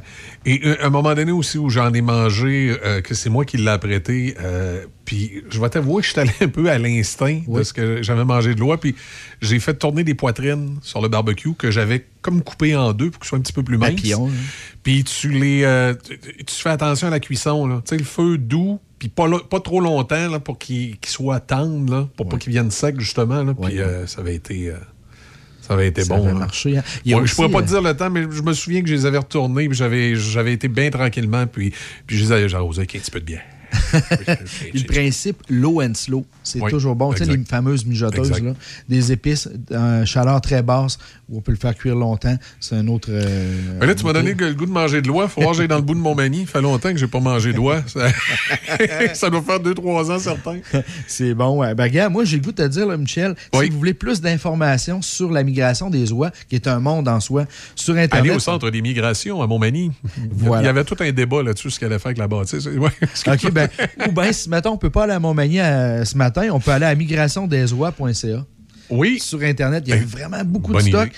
Puis je dis merci à mon ami Marc Harvey pour Ben oui, toutes ces les, bonnes les- infos. les- chasseurs qui voudraient chasser l'oie, qui ne l'ont jamais fait, ben, je présume que Marc Harvey doit avoir un, Ah oui, lui, un il est- site ou. euh, Il pas à l'année, mais presque. Là, il suit la, la migration des oiseaux. Donc, je vous invite peut-être à aller voir. Il y a une page Facebook. Puis Google à Star, Michel, on trouve Non, tout. on trouve tout. On Marc de Harvey, tout. guide de, de chasse. Puis, euh, en tout cas, moi, il m'impressionne de par ses connaissances. Je le suggère euh, de l'essayer. Excellent. Ben, merci beaucoup, Samuel. Ça a été fort intéressant. Je m'excuse si euh, j'ai bavassé un peu. J'aime ça, on a du J'ai tellement été longtemps à Montmagny qu'il y a une couple, une couple de trucs que tu nous disais là que je connaissais. Puis les gens qui aiment les festivals là, puis qui veulent participer, là, je ne sais pas pour celui de Saint-Joachim quand ça va revenir parce que ça avait été arrêté avec la pandémie. Je ne sais pas s'ils en ont fait cette année.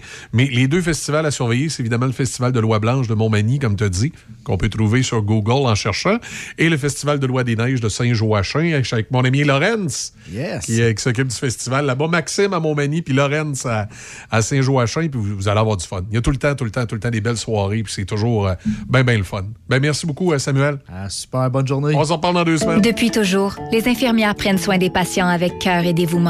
Aujourd'hui, c'est à notre tour de prendre soin de ces professionnels en valorisant leurs compétences et en assurant rapidement un meilleur équilibre entre travail et vie familiale. C'est également l'occasion pour les personnes qui ont quitté le réseau public de revenir prêter main forte avec de meilleures conditions. Plus que jamais, nous avons besoin d'elles pour améliorer la vie des patients. Pour en connaître davantage sur notre plan d'action, rendez-vous à québec.ca infirmière.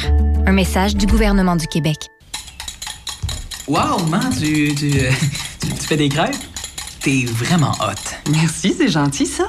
Non, mais on est chanceux pareil. T'es toujours là pour nous autres. pis- Ouais. Puis honnêtement, tes crêpes, là, Promutuel est c'est les meilleurs. OK. J'ai accroché ton auto neuf ce matin. là. Oh, je le savais tellement. Confiez votre assurance auto à une fière mutuelle d'ici. Vous aimerez la différence. Demandez-nous une soumission. Promutuelle Assurance est là là là là là là là. Dos à dos, face à face, donnez-vous la main et changez de place. Dos à dos, face à face, donnez-vous la main et changez de place. Dos à dos, face à face, donnez-vous la main et changez de place. Il y a des enfants qui aimeraient changer de place pour de vrai. Isolement, regard triste, changement de comportement, baisse de concentration, trouble du sommeil, baisse de l'estime. Il y a des signes lorsque ça va pas bien. Soyons attentifs. Un message du gouvernement du Québec. Portneuf, Lobinière.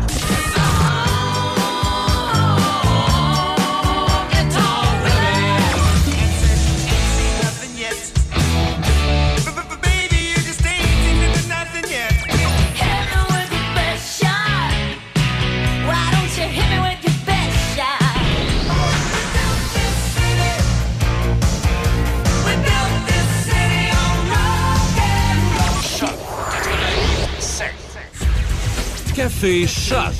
Jusqu'à 9h, c'est Café Choc avec Michel Cloutier et toute l'équipe. Le son des classiques. Choc 88 7. Allô, Audrey, comment ça va?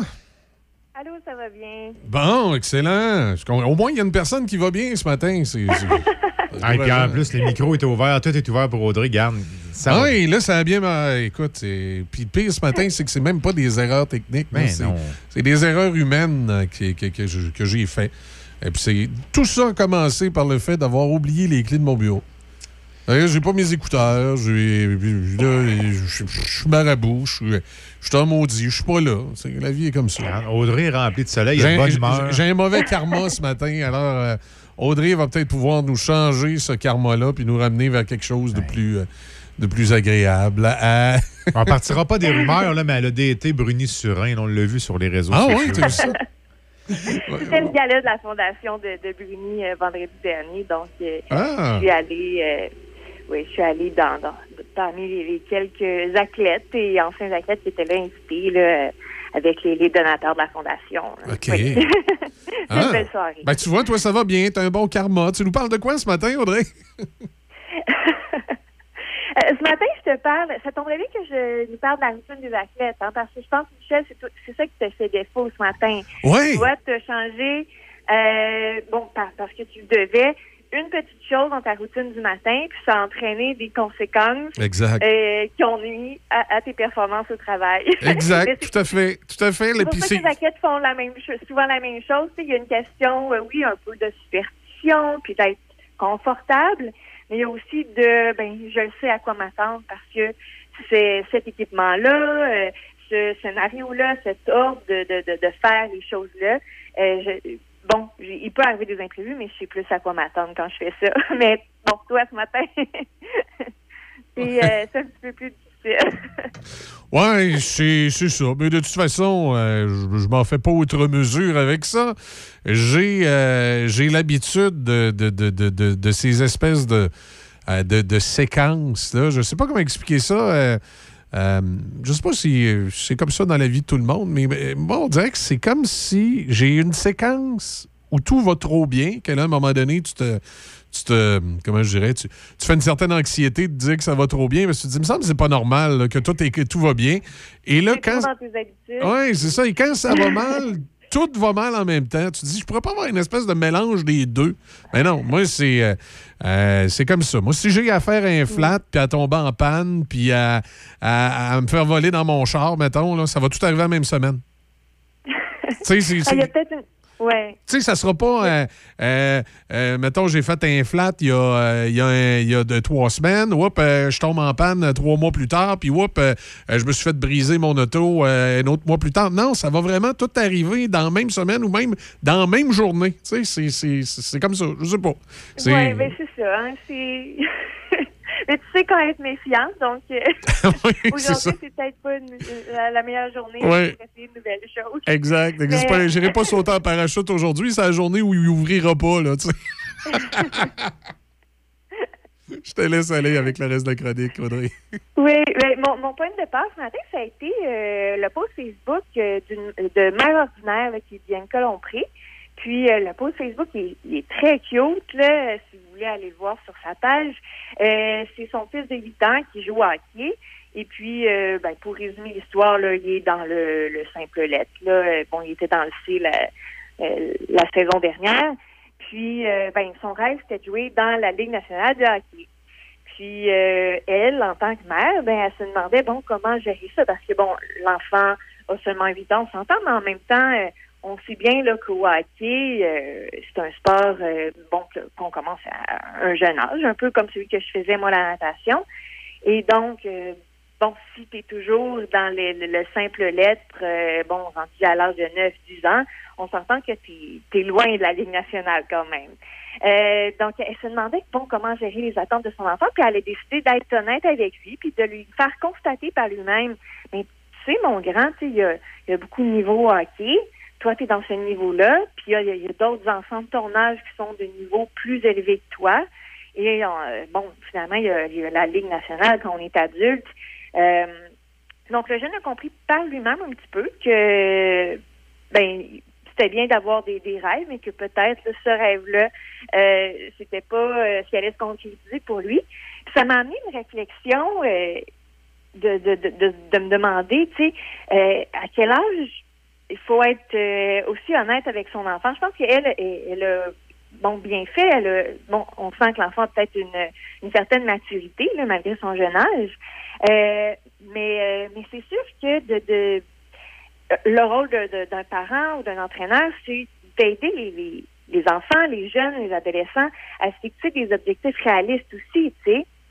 Euh, c'est pas euh, on s'entend ça aide pas personne là, que le jeune il fixe de, de très grands objectifs pour la saison puis que finalement euh, des objectifs qu'on sait là qu'il pourra aucunement atteindre donc il s'en approchera jamais puis ça risque juste de mener à de la démotivation là. Donc euh, tu sais c'est c'est sûr que c'est plus intéressant pour n'importe qui pour les adultes aussi d'avoir euh, de, de se voir évoluer puis de se voir qu'on s'approche de, ce qui est euh, nos objectifs, puis peut-être même aussi nos rêves. Euh, puis, tu sais, c'est sûr que euh, je pense que c'est important d'évaluer notre potentiel lorsqu'on fait quelque chose. Puis les enfants, malgré bon leur inexpérience, sont quand même capables de faire ça dans une certaine mesure, tu sais, s'ils sont bien accompagnés par, leurs parents. Puis j'en parlais, tu sais, j'ai- côtoyé plusieurs entraîneurs dans ma carrière. Puis, euh, ben, beaucoup étaient parents aussi. Puis, ce qui est intéressant aussi, c'est que des fois, souvent, en fait, ils étaient parents d'enfants qui pratiquaient pas nécessairement le sport dans, le, dans lequel le parent était entraîneur. Là. Souvent, les enfants essayaient des essayaient d'autres choses, d'autres sports, euh, exploraient parfois avec plusieurs disciplines. Mais euh, ce que ces professionnels-là du sport euh, qui étaient entraîneurs, puis que, bon, souvent, soit ils accompagnaient des jeunes en sport-études, soit des athlètes de, niveau olympique, ce qu'ils constataient, c'est que parfois, tu sais, le, le fait que euh, dans certains sports, la natation, c'est là-dedans, des fois, la- l'athlétisme scolaire, on va donner aux enfants un prix, peu importe leur classement. Euh, puis même à l'intérieur du- d'une même discipline, par exemple l'athlétisme, où euh, bon, il y a plusieurs épreuves, un peu comme la natation aussi. là, on peut en athlétisme, on peut faire du saut, on peut faire des, des courses de différentes distances. En natation, il y a différentes distances, différents styles de nage. Euh, le fait que c'est ça, on donnait des, des, des- souvent des prix de participation des- aux enfants, des prix d'amélioration ça nuisait, tu sais, c'est bon, ça les encourage, mais ça nuisait parfois à leur évaluation là, euh, de leur potentiel. Euh, parce qu'à un moment donné, je l'ai déjà mentionné plusieurs fois dans, mes chroniques, mais euh, le temps c'est limité. À un moment donné, il va falloir choisir, que ce soit choisir euh, une activité sportive ou une, une activité artistique. Parfois, on peut, bon, si on décide d'aller moins dans le haut niveau, on peut se permettre d'en faire plusieurs parce que c'est moins dispendieux, parce que ça demande moins de temps. Mais veut pas, à un moment donné, si on veut essayer d'autres choses, il va falloir faire des choix, puis bon, même euh, parfois à l'intérieur du sport qu'on aime, euh, se concentrer sur certaines disciplines, par exemple.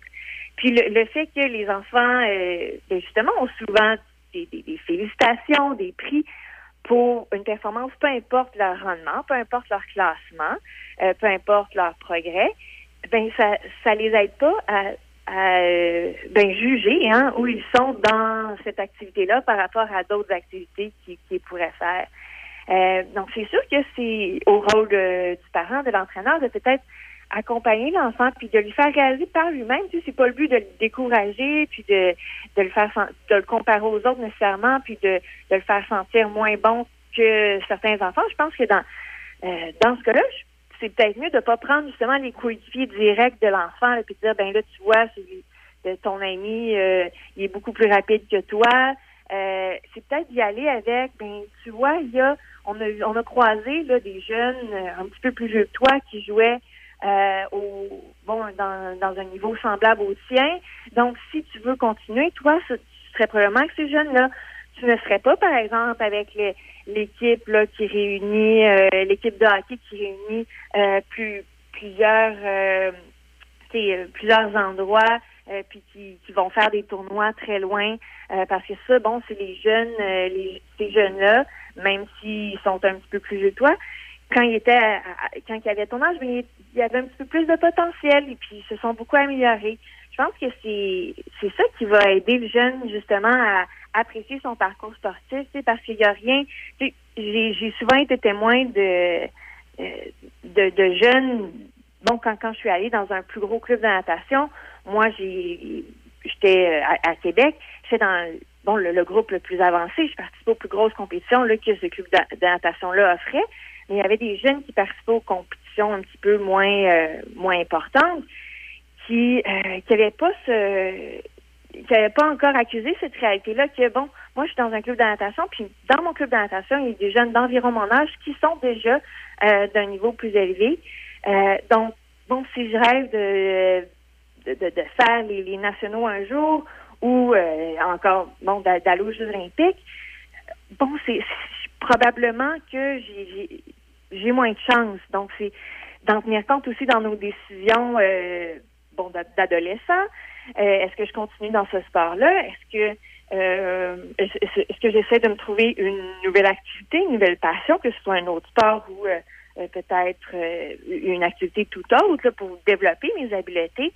Euh, je pense que c'est important aussi de, de, de, de prendre conscience de ça, puis de ça va nous aider à faire des choix qui sont bons pour nous pour, pour être heureux parce que bon il n'y a rien de plus triste que moi je me souviens qu'il y avait euh, une fille avec qui je m'entraînais euh, était très elle, était bonne pour son niveau mais euh, elle n'était pas justement là, du niveau provincial le plus élevé donc elle était peut-être dans les euh, les, les entre 100 et 2, 2 centièmes là, dans, dans les nageurs du Québec de son âge.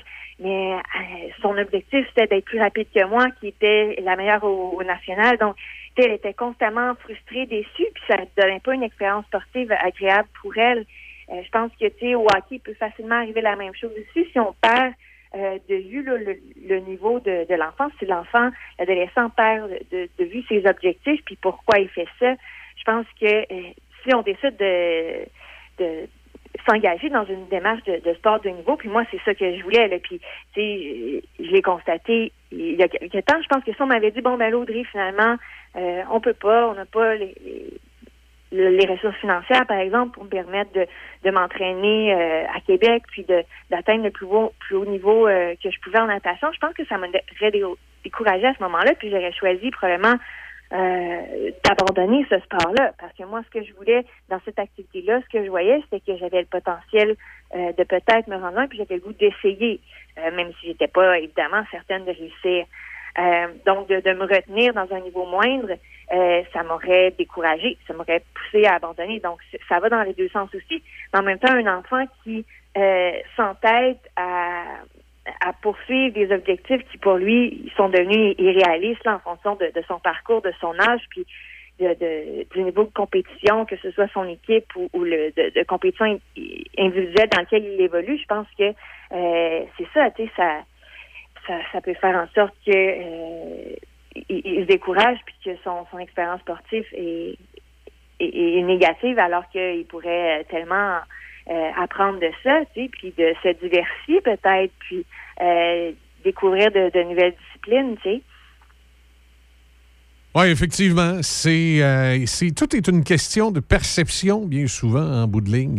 tu sais, puis Oui, tout- oui, vas-y, c'est de doser, tu sais, puis de, de, de, je pense que tu on, on- tu l'as mentionné aussi, lorsque je dis, ah, ce serait bon que les enfants fassent du sport puis des arts, tu sais, ça coûte des sous, ça, tu sais. Euh, puis, ben, le, le sport de haut niveau aussi, moi, j'ai bien aimé, euh, il y a eu une, une athlète américaine contre qui je compétitionnais qui était, euh, qui était très grande. Et puis, ses parents sont, c'est un milieu modeste, là, puis on sait que le sport, encore plus euh, aux États-Unis, ça, ça coûte cher.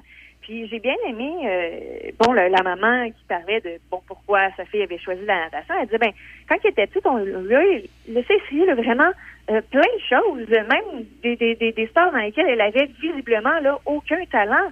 Euh, elle donnait l'exemple du patinage artistique parce qu'ils habitaient au, Colorado, donc c'était très populaire dans l'école. Bon, la petite a voulu essayer.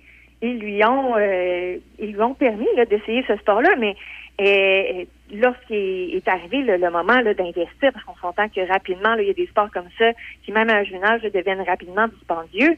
La maman expliquait on n'allait pas investir euh, des milliers de dollars par année sur une petite fille euh, qui allait de un mesurer euh, euh, au-dessus d'un mètre 85, euh, ce qui est, bon, on s'entend là, très grand pour une patineuse artistique. Euh, puis pour lequel elle n'avait pas d'habileté.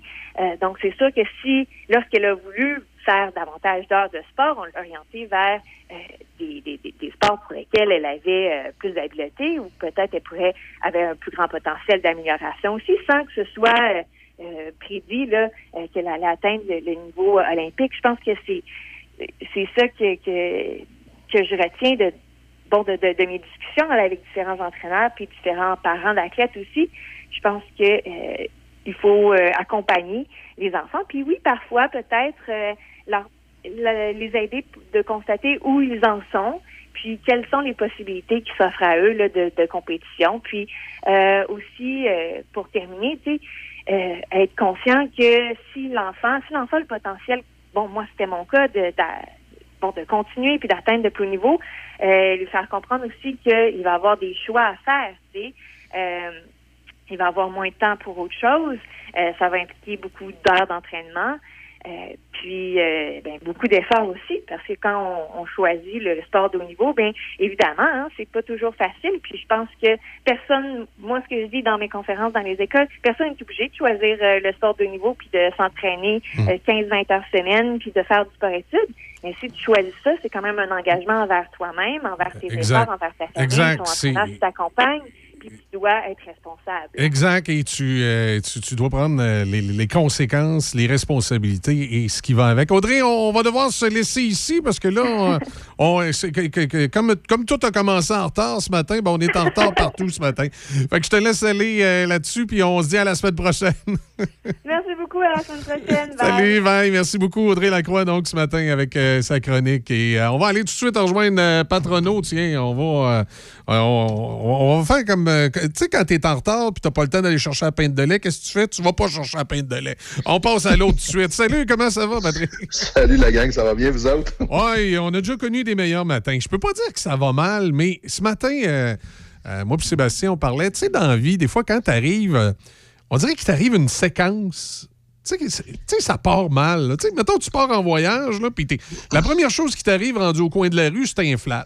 Ah, Là, tu essaies de prendre ça positif, tu dis, bon, regarde, c'est pas grave, fais un flat, on va, on va, on va, on va continuer. Puis whoop, là, tout à coup, tu es, sur l'autoroute en direction euh, de ta destination, puis tu te rends compte que, je sais pas, moi, t'as oublié ton téléphone à la maison. Là, tu te dis, j'ai fait. Manque de un- gaz. Oui, j'ai fait un flat, j'ai oublié mon téléphone à la maison. Là, tu te dis, je vais être positif, je vais continuer. Là, tu arrives à ta destination. Puis finalement, le motel que tu as réservé, c'est pas pas tout ce que tu avais vu euh, sur euh, Internet. Il est pas pareil. Pas... Ben, l'émission ce matin, c'est comme ça que ça a démarré, puis c'est comme ça que ça va, mais c'est pas grave. On a du fun pareil. Puis là, on Je est le, avec- dis dans, je le dis dans mes conférences, Michel, tu sais, la, vie, là, c'est comme un, électro- un électrocardiogramme. Il y a des hauts puis il y a des bas, parce que quand c'est toujours égal, ben, c'est comme dans un électrocardiogramme, t'es mort. Exact, exact. Puis là, ben, on vient de parler à Audrey qui nous a parlé des, des, des- des- souvent de la, euh, de la, de la performance, puis des routines, puis de ce qui fait qu'on avance. Puis euh, dans le fond, tu vas, euh, tu vas quasiment nous parler toi aussi de ça parce que la Ben réussite en affaires, à quelque part, ça ressemble un peu au parcours d'un athlète. Là. Ben, je trouve ça vraiment cool que Audrey me précède un peu. C'est comme si elle avait mis un peu la table avant pour mes sujets. Parce que être un Olympien, être un professionnel du sport, ça demande énormément de rigueur. Et c'est pas pour rien que beaucoup sont appelés, peu sont élus, comme on le dit. Donc, être un entrepreneur aujourd'hui, c'est être capable de comprendre ce qu'est le parcours d'un professionnel du sport. Tu sais, moi, je fais beaucoup les analogies entre le sport et le monde des affaires. Puis il y a des points que j'ai retenus pour pouvoir faire les comparaisons entre les deux. C'est que d'abord en affaires, tout comme dans le sport, il faut travailler en équipe. C'est pas possible de réussir dans la vie quand tu travailles toute seule, puis quand tu prends pas les opinions de personne alentour de toi. C'est sûr que tu vas être voué à un certain échec. On n'a qu'à regarder le parcours des Canadiens de Montréal l'année passée. Si on réussit à se rendre si loin dans le, dans, dans- dans le parcours, c'est assurément pas l'histoire d'un seul homme. Il y en a beaucoup qui attribuent ça à Price, là, mais il y a beaucoup plus que Price dans cette équipe-là qui a fait qu'ils ont réussi à se rendre très loin. Ben, c'est la même affaire dans le, dans le monde des affaires. Si tu es capable de bien t'entourer, de savoir avoir des gens qui vont te faire grandir, alors à ce moment-là, c'est sûr que c'est plus facile de faire de la business. dans ton organisation, Michel, tu pourrais pas réussir à avoir une si bonne radio si tu étais toute seule à faire toutes les heures, ben tu viendras à bout. Donc, tu sais t'entourer. Ah, c'est ça, ça prend une équipe. Ben oui, ça prend une équipe. Ça prend une équipe aussi qui est forte. D'où le recrutement. On prend, on, on, dev- on devrait pas prendre des postes juste pour dire qu'on comble des postes. On devrait prendre des postes parce que ces gens-là amènent une valeur ajoutée à l'organisation. Donc, tu sais, c'est vra- c'est vraiment important que le travail d'équipe, ben, on, soit conscient de la valeur que ça représente. Travailler en équipe, ça veut pas dire on est 12, là. Travailler en équipe, ça peut être 3, 4, 5, mais ça veut dire 3, 4, 5 qui ont la même vision et qui mettent tous les efforts pour amener cette entreprise-là à les objectifs qui sont fixés. C'est ça, un travail d'équipe. Ensuite, ben, j'ai la persévérance. Bien sûr que la- en affaires, comme dans le sport, les athlètes, ils abandonnent jamais. Ils continuent d'avancer devant, devant, devant même, devant même un adversaire qui peut sembler redoutable. Ben, c'est la même affaire en affaires. Entendre un non, il y a beaucoup de, il y a beaucoup de- d'entreprises, beaucoup de vendeurs, beaucoup de chefs d'entreprise qui entendent un non, c'est comme si c'était la fin du monde à leur offre. Ils prennent pour acquis que, bon, ben, tabarouette, ils se remettent en considération. Pour savoir une chose, c'est que la plupart des clients lorsqu'on fait de la prospection, ben ils vont nous répondre non. C'est probablement deux, trois, quatre personnes sur dix qui vont nous dire oui. Donc, il faut se blinder à se faire dire non. Ça veut dire que la plupart du temps, tu vas te faire dire non. Ah, Donc, exact. Il faut, exact. il faut être capable de, faut être capable d'accepter le non, puis d'être capable de continuer avec notre vision. J'avais une discussion avec un, je fais du coaching en entreprise beaucoup, j'avais une discussion avec un vendeur qui me disait, ah moi là aujourd'hui je suis découragé là, depuis un matin je me fais dire non. Ouais mais puis là il dit j'ai pris une petite pause là, pour regarder un petit peu ce que je fais de pas correct. C'est pas toujours rien que de se remettre en question, c'est simplement de trouver le bon client pour l'offre qu'on a à faire. Donc c'est d'être persévérant, c'est super important. Ensuite de ça, j'aimerais ça dire que il faut être orienté vers les objectifs. Il y a beaucoup d'entreprises qui ont un objectif, c'est-à-dire de réussir. Ils n'ont pas chiffré leur objectif. C'est-à-dire qu'ils ne le mettent pas, exemple, mettons, moi je fais un million par année euh, de vente de boîtes de conserve. Ben là, l'année prochaine, on va ça faire un million cent cinquante mille, puis voici comment je vais le rétribuer. Je suis surpris, moi, de parler avec des chefs d'entreprise qu'ils ont des objectifs fixés annuellement, mais qui ne sont pas ramenés de façon mensuellement, voire même hebdomadairement. Si ton objectif, c'est de vendre euh, 100 000 cannes de, conserve, ben si tu ne l'as pas amené par mois, ça se peut qu'à un moment donné, tu trouves ton objectif inatteignable. Donc, c'est important de se fixer des objectifs. Puis les athlètes le font dans le domaine des, des sports professionnels ou même olympiques. Ils se fixent des objectifs personnels, puis mieux, que ça, ils les font à court terme et à long terme. Le long terme étant souvent de parvenir aux Olympiques. Mais avant de parvenir aux Olympiques, ils ont espéré gagner un championnat du monde, ils ont espéré gagner le championnat du Québec. C'est ça le, le- parcours d'un- entrepreneur. C'est d'être capable de se fixer des objectifs qui sont réalisables pour l'amener vers le but ultime, c'est-à-dire de faire son chiffre d'affaires ou d'avoir une reconnaissance X ou plein de choses. Excusez-moi. Donc, euh, Audrey, on prend l'exemple d'Audrey, si elle a participé à- à- aux Olympiques, ben c'est assurément parce qu'un jour, elle s'est fixé des objectifs, puis elle a été persévérante. Donc, c'est clair que dans euh, l'objectif d'être en affaires, ben c'est euh, c'est assurément des, des points qui sont super importants. Le de- un des derniers, c'est l'humilité. Et ça, je peux te dire, Michel, c'est quelque chose qui est en voie de disparition. Parce que la plupart des entrepreneurs qui ont beaucoup de succès manquent un peu d'humilité. Donc, quand je parle d'humilité, là, euh, je parle vraiment là que euh, je veux dire que les buts que D'abord, d'abord, l'une des phrases que j'aime beaucoup qui a un lien avec ça, c'est Babe Ruth, Babe Ruth qui l'a écrit. Il disait toujours que les coups de circuit d'hier me feront pas gagner les games de demain. Non, c'est- c'est une bonne analyse. Ben oui, mais c'est ça. Mais il y a beaucoup, beaucoup d'entrepreneurs qui se disent que parce qu'ils ont, euh, ils ont eu un chiffre d'affaires de X millions de dollars l'année passée, ben là, eux autres, s'assoient sur leur laurier puis ils s'imaginent que parce qu'ils ont eu ça, ben ça va les suivre de fois en fois. Et c'est malheureusement beaucoup une pensée qu'on retrouve dans le réseau des ventes. Un vendeur qui a été le meilleur vendeur une année, ben souvent va commencer son année en se disant ça devrait bien aller parce que je suis moi, c'est moi qui est le meilleur vendeur oui, c'est bien d'avoir ce mental-là, mais une chose est certaine, c'est que ça représente énormément de travail pour réussir à obtenir des sommets. Et l'humilité, ben, c'est c'est quelque chose qui se doit de faire partie de notre comportement, c'est-à-dire de travailler fort comme si c'était toujours une game qui était à zéro. Chaque semaine qu'on recommence, c'est comme si c'était une nouvelle semaine. En affaires, c'est exactement ça. Il n'y a pas personne qui peut dire, moi, je, vais, je sais que je vais avoir 12 clients aujourd'hui. là. Non, exact. Puis aussi, il y a le, le- comment je dirais, la- l'adaptation aussi de ta, de, de- de ta vente. C'est que parfois, il y a des entrepreneurs qui, pendant des années, ont utilisé une certaine technique de vente qui a très, très, très bien réussi. Sauf qu'à un moment donné, il y a des changements dans leur environnement, ils s'en rendent pas compte. La technique de vente de leurs produits ne fonctionne plus. Et euh, ils changent pas, puis là, tout à coup, ils se demandent Ben ouais, mais je sens toujours fonctionner, je sais comment ça marche. Puis là, ils, ils comprennent pas que ça fonctionne plus. Tu sais, je vais faire un parallèle niaiseux. Mais ça a déjà vraiment marché, l'histoire de l'automobile, de dire, ah, cette auto-là, euh, l'ancien propriétaire, là, il sortait quasiment pas avec ça. Tu sais, ça de- c'était une, technique qui fonctionnait, mais elle est de- est devenue tellement usée qu'elle en est devenue un running gag ben, dans, dans plein d'autres domaines. Puis dans plein Elle a appartenu à un curé. oui, c'est ça. dans, dans- dans plein d'autres domaines euh, de façon de faire. Et puis, on le vit, nous, dans la radio. Tu sais, la façon de vendre de la radio pendant des années ne peut plus fonctionner aujourd'hui de cette façon-là parce que l'univers dans lequel évolue la radio a changé. Et ça, c'est vrai dans plein de domaines. Ben, l'exemple parfait, c'est Sears qui a disparu. Sears n'a pas su s'adapter à, à la nouvelle façon que les gens avaient de consommer. Exact. Sears, c'était très gros. Là. A- Puis je dis Sears, mais on pourrait en nommer plein. On pourrait nommer Zellers, on pourrait nommer euh, Distribution Consommateur, qui aujourd'hui probablement fonctionnerait très bien. Mais tu sais, Effectivement. Il y a beaucoup de modèles d'affaires qui ont disparu de même parce qu'ils n'ont pas su s'adapter. Puis c'est drôle parce que ça faisait partie du point suivant, l'adaptabilité et l'anticipation.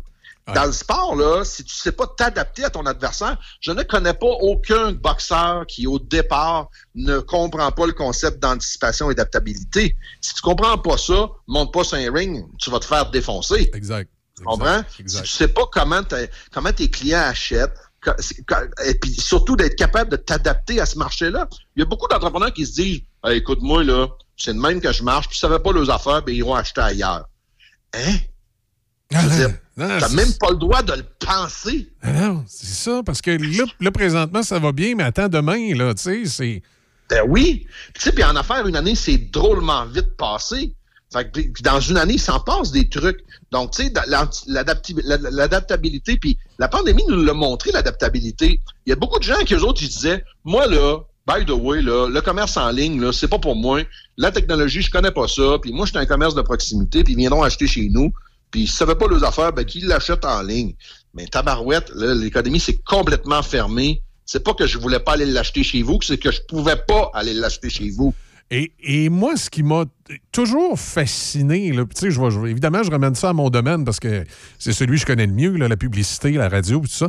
Moi, ce qui m'a toujours fasciné chez beaucoup de- d'entreprises, puis on en a déjà parlé ensemble, c'est euh, de ne pas comprendre la différence entre publiciser un produit et un spéciaux et consolider une marque. À travers la publicité, tu le genre de pub où tu annonces, où tu dis, bah, venez me voir, je fais une grande vente, 20% puis on a les, euh, les meilleurs produits en ville. Mais tu as l'autre publicité qui est celle où tu n'annonces rien en tant que tel, sauf de dire que tu es le meilleur vendeur de meubles, mettons. Tu sais, si on prend l'exemple de Tanguy, euh, qui a fait ça pendant longtemps, consolider sa marque, en annonçant d'ailleurs à des moments où, il était occupé. Il y a- il y a beaucoup de jeunes entrepreneurs que, ah, écoute, je fournis pas, le magasin est plein, je m'annoncerai pas. Mais oui, mais c'est. Michel, l'avenir, c'est le human to human, là, les contacts humains.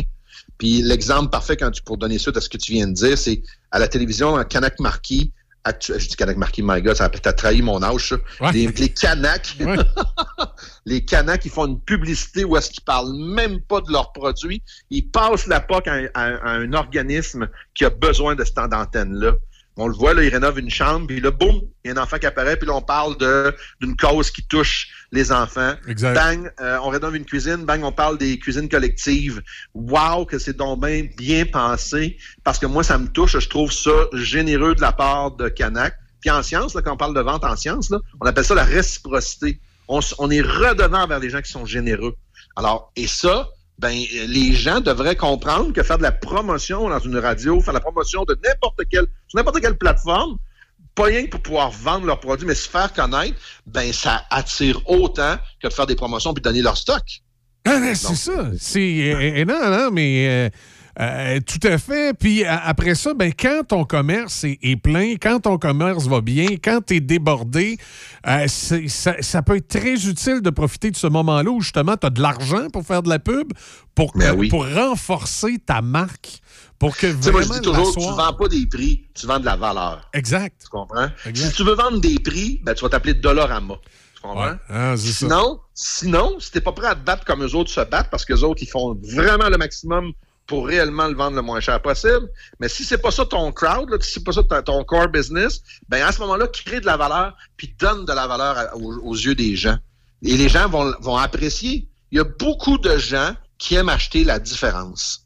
C'est pas vrai que tout le monde cherche rien qu'à acheter un prix, c'est complètement faux. Le prix, c'est une excuse lorsque, lorsque ça ne fait pas ton affaire avec quelqu'un. Ah, La valeur, c'est quelque chose qu'on attache à, à ça. Exact. Et, et crée ta notoriété à, à travers ça, là, tu sais. Ben oui, tout à fait. Puis le dernier point, ben, c'est l'habilité à gérer de l'échec. Les athlètes sont blindés à ça. Il n'y a pas aucun athlète sur Terre qui a parvenu au sommet qui n'a pas un jour plié les genoux, qui n'a pas un jour subi la défaite.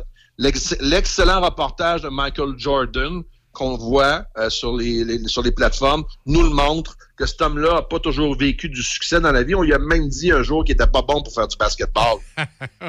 Imagine-toi, c'était le plus, probablement le plus grand athlète au basketball qui a, qui a jamais été connu.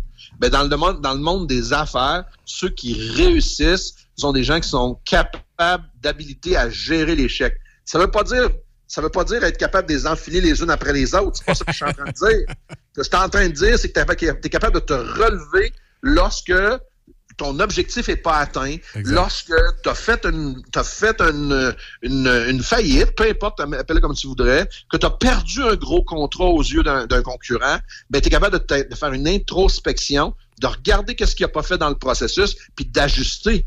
Tu sais, tout ce qu'on vient de parler, là, des 6-7 points qu'on vient de parler ensemble, c'est comme une espèce de roue, ça. Donc, les uns après les autres sont attachés ensemble. Et c'est comme ça qu'on peut regarder des parcours de gens qui réussissent en affaires. Ouais, puis, mais, mais souvent, c'est relié à la confiance en soi. Je pense que la première chose qu'il faut travailler, c'est la confiance en soi, parce que souvent, ces gens-là, un peu comme tu, tu faisais référence à Jordan tantôt, il y, a plein de gens dans différents milieux qui ont réussi, puis qu'effectivement, ils ont passé une partie de leur vie de à se faire dire par des gens euh, qui réussiraient pas. Mais justement, ils avaient tellement travaillé leur confiance en eux que quand quelqu'un lui disait tu réussiras pas, ça avait l'effet inverse. C'est comme si ça, ça le boostait pour aller vers, vers l'avant. là. Tu sais, Il avait envie de prouver qu'il y avait les autres avaient Hey. tort. Hey, c'est ça, tu sais, c'est- ça, là, du monde sur ta route, que tu vas trouver du monde pour te dire Ah, c'est peut-être pas une bonne idée. Ah ouais, t'es sûr que tu veux vraiment faire ça dans la vie? Tu vas en avoir plein de monde alentour de toi de même. Mais du monde qui vont essayer de te propulser, il n'y en a pas beaucoup alentour de toi. Puis je m'amuse beaucoup à dire dans mes conférences que les oreilles les plus proches de ta bouche, ce sont les tiennes. Donc, fais attention à ce que tu dis. Si tu dis Oh ben là, ta barnouche, ça va pas bien, ah ben là, tu sais, là, la concurrence est trop difficile, mais fais attention parce que c'est toi qui les entends en premier, ces mots-là. Exact. Là, tu te mets à les croire. Fait que, tu sais, moi, j'ai probablement cette, cette capacité-là à ne pas tant écouter le monde alentour de moi. J'ai un peu une tête de cochon, mais c'est ce qui fait que le modèle d'affaires qu'on a aujourd'hui fonctionne bien parce qu'on a un objectif, mais surtout parce qu'on est à l'écoute des besoins de nos clients. Pas l'égocentrisme à dire, hey, moi, on va faire de quoi qui flash. Non, non, non, non. Moi, on va faire de quoi qui répond aux besoins des clients. Et ça, c'est très différent. Exact. Hey Patrick, on doit se laisser ici. Passe une excellente journée. Hey, c'est toujours le fun de vous parler. On se voit mardi prochain. On se voit mardi prochain, puis on t'écoute également cette semaine avec Raphaël. Je pense que c'est jeudi, hein? T'es avec Raph dans Non, le c'est demain après-midi Demain. à 4h30. Bon, ben demain, 4h30. Salut, merci. merci à la gang. Salut, bye. Chez Promutuelle Assurance, on est là au cœur de la région pour vous offrir un service de proximité et des protections bien adaptées. Nos conseillers sont là pour veiller sur tous les biens qui vous sont chers. Auto, maison, chalet, moto, VR, VTT, motoneige et même entreprise. Confiez vos assurances à une fière mutuelle d'ici qui protège les gens d'ici et qui s'implique dans la communauté. Vous aimerez la différence. Demandez-nous une soumission. Promutuelle Assurance est là là là là là là là. Je sais jamais quand passer au pneu d'hiver, tu sais. C'est à moins de 7 degrés. Mais il n'y aurait pas un genre de règle. Quand ça descend sous 7 degrés, passe aux pneus d'hiver. Non, mais quelque chose de scientifique, là. À moins de 7 degrés, le composé de caoutchouc des pneus toute saison durcit, ce qui atténue la traction, même quand la surface est sèche. La gomme tendre des pneus d'hiver favorise l'adhérence aux surfaces froides. On le saura jamais, hein? Passez chez votre concessionnaire Toyota du Québec dès aujourd'hui. Obtenez le bon pneu au bon prix grâce à notre promesse du meilleur prix. Quand on parle de pneus d'hiver, chaque détail compte. Certaines conditions s'appliquent. Ah ouais? Le régime de rente du Québec assure aux travailleurs comme vous un revenu de base pour la retraite. Et ça, c'est de la musique à vos oreilles. Parce que, oui, oui, ça va venir vite. Mais mettons que vous voulez une retraite encore plus harmonieuse. Ben, il faudrait penser à en mettre un peu de côté de votre bord aussi. C'est juste un petit peu. Ce que vous pouvez. Pour vous guider afin d'orchestrer tout ça, rendez-vous sur le site de Retraite Québec. Vous allez voir, ils ont plein de bons instruments de planification. Un message du gouvernement du Québec. VitroPlus de Sainte-Catherine est plus que votre expert en pare-brise. Il est aussi votre professionnel pour votre démarreur à distance, votre anti-rouille, votre esthétique extérieure et intérieure et vos accessoires de toutes sortes. Essayez notre protection céramique pour un effet wow sur votre auto. VitroPlus Sainte-Catherine, 4280 route de Fossambeau à Sainte-Catherine de la Jacques-Cartier.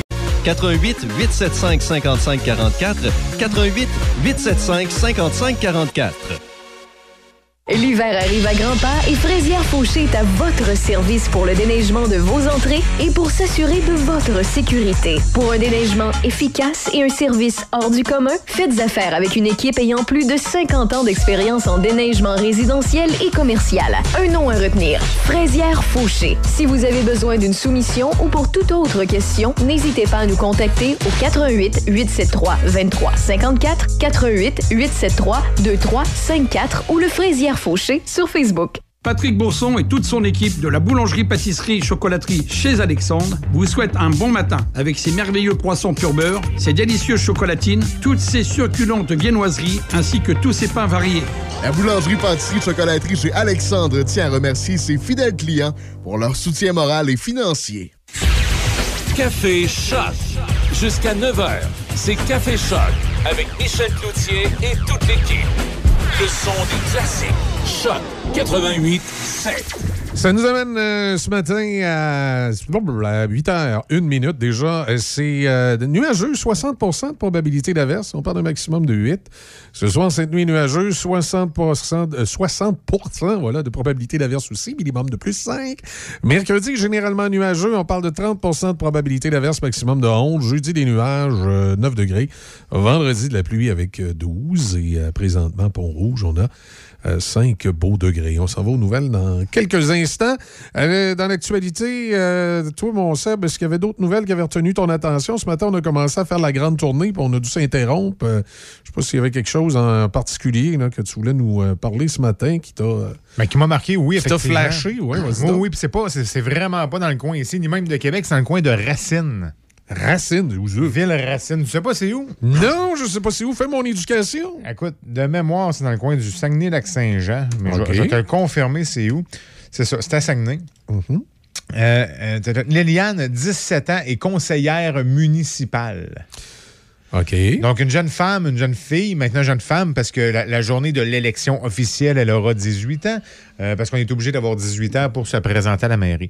Euh, elle est la seule qui s'est présentée dans son district. Donc, elle a été élue par acclamation à 17 ans et officiellement, elle aura 18 ans euh, pour débuter son premier mandat. Donc, une jeune là, euh, comme ça qui, a- qui- qui- qui est passionnée de, de- de politique et qui a décidé de se présenter à la mairie. euh, pas à la mairie, mais à- au poste de conseillère à la ville Racine euh, à- au Saguenay-Lac-Saint-Jean. OK. Quand même, hein? Il faut faire. Mais tant qu'à avoir personne. Non, non, mais c'est ça. Tu sais, hein, tant Tant qu'à avoir personne. Euh, Il y a le gouvernement du Québec qui va nous donner un nouveau code QR. Ah, Mais, mais ça, c'est pour les gens qui voyagent. Il paraît qu'à travers le Canada, il y a un standard de code QR. OK, on rentre pas dans les standards. Et là, on rentre pas dans le standard. Donc, si vous voulez sortir de la province, on va vous donner un nouveau code QR qui va fonctionner à l'extérieur du Québec, bien que récemment, euh, l'Ontario a eu euh, le, le InfoVaxi, je pense, qui est l'équivalent du VaxiCode. C'est la même affaire que nous autres. C'est une application Ouais. mobile. Et semble-t-il que l'application mobile ontarienne euh, est en mesure de lire le, le- le- code QR actuel du Québec. Mais c'est la seule province. Ça veut dire, ailleurs, si vous sortez du, du Québec, vous allez devoir avoir un autre code QR différent qui correspond aux normes pan-canadiennes. OK, là, attends un petit peu. J'ai une question pour toi. Vas-y. Mettons que, comme vraiment par hasard, moi, je m'en vais me faire bronzer à Quen dans le temps des fêtes sur un île nommée Cuba. Ouais. Il me faut-tu ce nouveau code-là pour prendre l'avion? Je penserais pas parce que c'est un code aux normes canadiennes, c'est pas nécessairement des normes internationales. Fait que d'après moi, ton passeport vaccinal standard, là, ou une feuille euh, standard qui démontre que tu as été vacciné, d'après moi, ça devrait faire la job. Écoute, là, j'ai absolument aucune idée. Faut, faut voir, tu demandes. euh, euh, Ben honnêtement, là, si tu as l'intention d'aller voir les Cubiens et les Cubiennes, euh, c'est les Cubains et les Cubiennes ou les Cubains et Cubaines? Les Cubains. Ah, OK. T'as l'intention. Parce que là, j'ai des jokes que tu dis cubienne, tu sais, je pourrais changer le cul par pu. Mais en tout cas. Arrête donc, là. T'es- vulgaire. T'es- T'es ce matin. Tu peux bien chialer contre. et- et- Tu peux bien chialer contre les mots qu'utilise Rénal Duberger. T'es aussi pire. Ah, mais c'est parce que je suis en train de me préparer mentalement. Toi, t'es du- t'es d'une vulgarité profonde. Je suis en train de me préparer mentalement. Oui, prépare-toi. On va, euh, on va faire une, une pause. Euh, On va aller rejoindre Déby et l'actualité. Puis euh, on va revenir justement tantôt avec euh, Rénal Duberger qui va être avec nous à 8h15. Bien hâte de, de voir ce qu'il va nous dire. Il va nous donner la, Je sais ce qu'il va faire ce matin. Il va prendre les mots probablement qui frottent l'oreille. là. Ouais. des, mots, des mots qui ont été utilisés par le passé, comme par exemple sauvage. Comme euh, il va probablement en utiliser d'autres que j'ose pas nommer, je vais les laisser les nommer. Il va nous donner la, définition euh, dictionnaire, ce, qui- est bien correct, j'en doute pas de la définition dictionnaire, mais euh, malheureusement ou heureusement, dans la société, des fois, on est fort au Québec là-dessus, puis je vais vous donner des exemples concrets. On est fort au Québec à prendre le deuxième degré d'un nom au point qu'il vient tellement péjoratif qu'on le change. Et là, je, je vais, je vais te donner un exemple bien concret. Oui, vas-y donc. Infirme. Ouais. Le mot infirme voulait, au sens du dictionnaire, dire que la personne a une infirmité. Euh, C'est-à-dire, euh, il manque un bras, ou il y a un bras qui est moins gros, ou, euh, ou, il, y a, il y a- il y a une petite jambe, ou il manque une oreille, quelque Ouais, chose comme ça. Un problème physique. un problème physique, on disait une infirmité. Donc, pendant des années, on a utilisé le mot infirme sans qu'il soit péjoratif.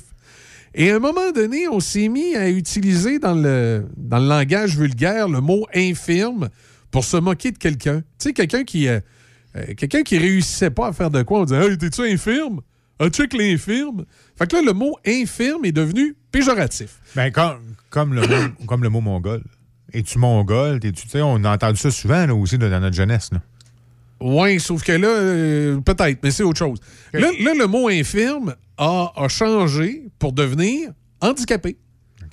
On dit la personne a un handicap, donc elle est handicapée. Fait que là, pendant des années, les années 60, 70, là, on a utilisé le mot handicapé dans la, dans la société parce que la définition du dictionnaire du mot handicapé, c'est quelqu'un qui a un handicap. Ben oui. Et euh, ben là, comme le mot infirme, on s'est mis à l'utiliser pour ridiculiser des gens. Euh, les gens qui étaient maladroits, les gens qui, euh, qui étaient un peu, euh, peut-être un peu niaiseux, là. on les disait Mais t'es-tu handicapé? T'es-tu dis- Ah, regarde l'handicapé. Fait que là, le mot handicapé, tranquillement, est devenu péjoratif. Puis là, on s'est mis à remplacer ça par une personne à mobilité réduite. Puis il est arrivé la même chose avec aveugle qui est devenu non-voyant. Il, est arrivé ça avec plusieurs mots dans la société québécoise. Qu'est-ce qui, des fois, je trouve un peu malheureux parce que euh, un moment donné, on va manquer de mots. C'est à chaque fois que le, nom ou la phrase ou, le- titre devient péjoratif, on le change. Ben, à un moment donné, on, on, finira plus de, finir parce que dans le fond, c'est juste une perception. Et le mot, euh, sauvage, entre autres, a connu le, même cheminement au cours des années. À l'origine, le mot sauvage n'avait pas la perception dans la population qu'on lui donne actuellement. Quand, on parlait des, Autochtones, on disait les sauvages et les sauvagesses, et qu'on l'utilisait aussi parfois pour décrire euh, euh, des gens qui vivaient selon les, euh, des, des mœurs traditionnelles dans, les bois, on, l'utilisait là aussi. Il n'y avait pas tout à fait la, même signification. Il y avait plus une, signification lyrique du dictionnaire, mais la définition lyrique du dictionnaire a pris place à la perception des gens, un peu comme le, mot infirme que je vous disais tantôt et le mot handicapé. Mais là, la perception des gens du mot a comme, euh, comme pris le dessus, puis là, on, a changé le mot. On n'arrête pas de changer, le mot, de changer des mots, par- particulièrement euh, au niveau des Autochtones. Là, on ne sait même plus si on doit dire Autochtones, Indiens, euh, Première Nation. on n'est on plus certain de rien avec celui-là. Je pense que c'est peut-être le pire. Mais il y en a d'autres mots comme ça dans notre langage populaire que là, on n'utilise plus pour faire du politically correct parce que il y, y a la définition de base, celle qu'il y a dans le dictionnaire, puis la définition ou la perception que la société s'en est donnée. Je pense que c'est un peu sur ce, sur ce chemin-là que va essayer d'aller Rénal Duberger ce matin. On va voir, euh, on va voir où, euh, où il s'en va avec ça. Euh, on va voir. On fait une pause, les nouvelles. Choc. C-H-O-C. Le son des classiques. Votre radio. De Québec à Trois-Rivières. Vous écoutez Choc 88 7. Ici Déby Corriveau et voici vos nouvelles. Santé Québec dénombrait hier 410 nouveaux cas et 5 décès supplémentaires. 303 personnes sont hospitalisées, 77 se trouvent aux soins intensifs. 217 personnes sont déclarées positives et actives dans la capitale nationale, dont 17 cas dans Port-Neuf. Dans Chaudière-Appalaches, les données indiquent 199 nouveaux cas et 2 décès supplémentaires. Le nombre de cas actifs est de 567, 43 à Lévis et 37 cas dans le Binière. Pfizer BioNTech a demandé à Santé Canada d'approuver le tout premier vaccin contre la COVID-19 pour les enfants de 5 à 11 ans. Si Santé Canada donne le feu vert, les provinces pourront commencer à offrir le vaccin aux enfants. Les doses pour enfants sont à peu près le tiers de celles administrées aux adultes et aux adolescents de 12 ans et plus, et le vaccin a été développé en partenariat avec l'entreprise allemande BioNTech et est maintenant commercialisé sous la marque Comirnaty. Il a été autorisé pour les personnes de 16 ans et plus en décembre dernier puis en mai pour les jeunes de 12 à 15 ans. Les Québécois devront s'habituer à avoir deux passeports vaccinaux avec un code QR différent pour chacun d'eux. Québec a en effet annoncé le déploiement d'une preuve de vaccination répondant aux nouveaux standards pan-canadiens pour les voyageurs désirant se déplacer hors de la province. Cette nouvelle preuve vaccinale sera reconnue dans toutes les provinces canadiennes et, dit-on, dans plusieurs États américains et différents pays dans le monde. Elle peut être téléchargée sur le portail libre-service du ministère de la Santé et des Services sociaux en format papier ou en version électronique pour un appareil mobile. Elle peut être intégrée également à l'application VaxiCode aux côtés du premier code provincial. Selon le calendrier électoral en vue des élections municipales du 7 novembre, nous sommes en pleine révision de la liste électorale. Pour voter, il faut être inscrit sur cette liste électorale-là et s'il y a erreur sur l'avis d'inscription que vous avez normalement reçu de votre municipalité, il est possible de faire modifier l'inscription à la commission de révision dont l'endroit, les dates et les heures d'ouverture sont inscrits sur cet avis. Le vote par anticipation se tiendra le dimanche 31 octobre et le jour du vote le dimanche 7 novembre. Le comité Pro-Action de Promotuel Portneuf-Champlain a souligné samedi au camp Portneuf au lac Sept-Îles à Saint-Raymond une contribution de 20 000 dollars à la réalisation du projet Bivouac qui vise à développer un programme de plein air pour les enfants de 10 à 13 ans. Ce programme a pour but de développer une meilleure estime de soi chez l'enfant avant son intégration scolaire de niveau secondaire et une forêt a même été baptisée au nom de Promotuel Assurance et un arbre a été planté symboliquement. L'organisme L'Appui de la capitale nationale pour les prochains dents d'aînés invite les gens à une conférence virtuelle gratuite en compagnie du neurochirurgien, le docteur Georges L'Espérance, portant sur l'aide médicale à mourir. La conférence se tient cet après-midi à 13h30 via la plateforme Teams et la conférence portera sur les critères qui permettent de l'obtenir. Le photographe de Neuville, Yvan Bédard, vient d'obtenir une autre mention internationale pour l'excellence de ses photos de paysages. Yvan Bédard a obtenu une médaille de bronze dans une compétition internationale de photographie panoramique, catégorie paysage, où avaient été soumises 5378 photographies provenant de 1245 photographes de 97 pays. C'est une photo de Coal Mine Canyon en fin de journée située en Arizona qui a séduit le jury. Et pour terminer, les chambres de commerce de l'Est de Portneuf et régionales de Saint-Raymond rappellent aux commerçants de s'inscrire au rallye Gob Portneuf d'ici le 26 octobre pour être affichés dès le début du rallye. Lors du rallye, les citoyens recevront des crédits dollars d'une valeur de 45 000 dollars à dépenser avant Noël parmi les commerces inscrits. C'est ce qui complète vos nouvelles à Choc. Le virus de la COVID-19 et ses variants se propagent toujours au Québec. En cas de symptômes d'allure grippale ou s'apparentant à ceux de la COVID-19 tels que la fièvre, la toux ou la perte du goût ou de l'odorat, ou si vous avez été en contact avec une personne infectée par le virus, il est essentiel de passer un test de dépistage et de respecter les consignes d'isolement, même si vous êtes vacciné. Le dépistage demeure un des meilleurs moyens de limiter les éclosions. Pour en savoir plus, visitez québec.ca test COVID-19. Un message du gouvernement du Québec. Affaires publiques, entrevues de fond, nouvelles, commentaires. Midi Choc, c'est votre émission de variété et d'affaires publiques. Midi Choc avec Denis Beaumont. Ce midi sur Choc 88 5. Café Choc. Jusqu'à 9h, c'est Café Choc. Avec Michel Cloutier, Sébastien Saint-Pierre et Denis Corriveau. Le son des classiques. Choc 88 5. Ça nous amène à 8h15 minutes. Rénal Duberger est avec nous. Bonjour Rénal, comment ça va? Bonjour Michel, ça va très bien. Bon, excellent, excellent. Euh, ce matin, tu veux nous parler des mots? Oui, on va faire ensemble une petite le- leçon de sémantique. La sémantique, c'est la partie de la linguistique qui s'occupe du sens des mots, de leur signification.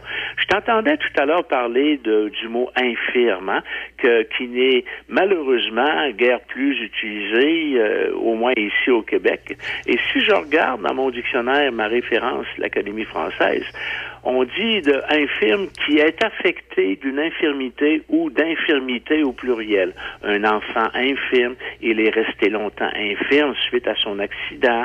Hein? Puis qu'est-ce que c'est qu'une infirmité? C'est simplement une faiblesse, une fragilité, une imperfection naturelle. En quoi cela serait-il péjoratif? Euh, je, je te le demande. Tu avais tout à fait raison de, de, de, de, de critiquer le, le, le, le, le fait que euh, on décourage l'utilisation de ce mot-là. On ne devrait pas, parce que c'est un mot qui dit ce que la chose est. c'est que, effectivement, parce que le, le- le mot en tant que tel n'est pas péjoratif, le mot en tant que tel là, a une, une définition qui est très claire à comprendre. Mais dans, Ben notre, oui. dans notre société, on a une tendance à euh, parfois utiliser euh, des mots pour, euh, pour essayer d'insulter des gens. Sais, comme dire à quelqu'un qui n'a pas d'infirmité, t'es un infirme, on essaie de, de- de l'insulter avec le mot. Et là, il y a des gens qui pensent qu'en effaçant ces mots-là et en les changeant par d'autres, on va empêcher cette intimidation verbale et on en vient à, à- à donner au mot, euh, dans ce cas-ci infirme, un statut qui n'a pas vraiment. Qui, qui- en fait, on, on en vient à en créer euh, une insulte, un peu comme on a fait avec le mot handicapé, le mot aveugle aussi. Tu, sais, euh, tu, tu ne peux plus dire aveugle. tu sais, C'est complètement En stupide. fait, Michel, ce que tu dis là, c'est qu'il y a une partie de la population qui, en général, qui est de gauche ou d'extrême gauche, qui a décidé que tel tel et tel et tel mot, euh, euh, c'est brutal, c'est trop, euh, ça décrit trop brutalement la réalité. On va utiliser ce qu'on appelle des euphémismes. Un euphémisme, c'est un mot, euh, un mot doucereux, édulcoré, pour atténuer le fait que le, ce qu'on décrit est vraiment euh, la réalité qui est crue. Elle est crue, la réalité. Puis, tu parlé d'aveugle. Maintenant, on peut, on dit plus aveugle, on dit un malvoyant. Un sourd, c'est un mal comprenant. Un con, est-ce que c'est, euh, un con, ça va être un mal comprenant? Hein? Ben oui. Ben, D'une certaine façon, oui. c'est ça. C'est que tu, tu peux plus lui dire à quelqu'un. Euh, tu peux plus utiliser le mot aveugle et l'une des raisons pour lesquelles tu ne peux plus l'utiliser, c'est justement, on trouve que c'est brutal parce qu'en plus, il a été utilisé pour se moquer de gens, des voix qui avaient des difficultés d'acuité visuelle. Donc, hein, t'es aveugle, t'as- t'as mal lu ta ligne, t'es aveugle. Fait que là, on, utilise le mot. euh, on donne à ce mot-là une consonance d'intimidation qu'il n'avait pas à l'origine. Et j'en viens à, la, à la- à la quintessence, pas obligé de chercher ce mot-là dans le dictionnaire, de ma chronique de ce matin. Parce qu'il y a deux semaines, je vous avais parlé de le sujet, c'était l'apitoiement sur lequel on le- qu'on fait, là, en fait, la repentance que Le- M. Trudeau nous a forcé. L'autoflagellation qu'on se fait. Et moi, j'avais, bon, je t'avais donné l'exemple de mon ancêtre, Georges Duverger, qui en 1830-40 parcourait la basse côte nord puis la haute côte nord euh, pour délimiter des lots. Il était euh, agent d'État, il était arpenteur. Et puis, il fréquentait ce que moi j'ai appelé des sauvages. Et puis, il a, un- il a eu le malheur, un printemps, de ramener à la Malbaie sa petite, une petite sauvagesse, parce qu'il n'était pas fait en bois. Et le curé, il l'avait sermonné, pas parce qu'il l'avait appelé sauvagesse, parce qu'il était déjà marié avec une trollée d'enfants, comme on dit en bon québécois. Mais l'expression sauvage, sauvagesse, était tout à fait à propos. Et l'est tout encore. Euh, moi, euh, Michel, si je te demandais quand tu hésites sur l'utilisation d'un mot, t'es pas sûr, qu- quelle sera ta, ta référence? Ben, écoute, il y a souvent deux références. Il y a la référence de ce que ça signifie au sens propre dans le dictionnaire et il y a aussi parfois l'interprétation. Ah, tu, viens, tu viens de dire dans le dictionnaire. Oui. Quel dictionnaire tu vas utiliser comme référence?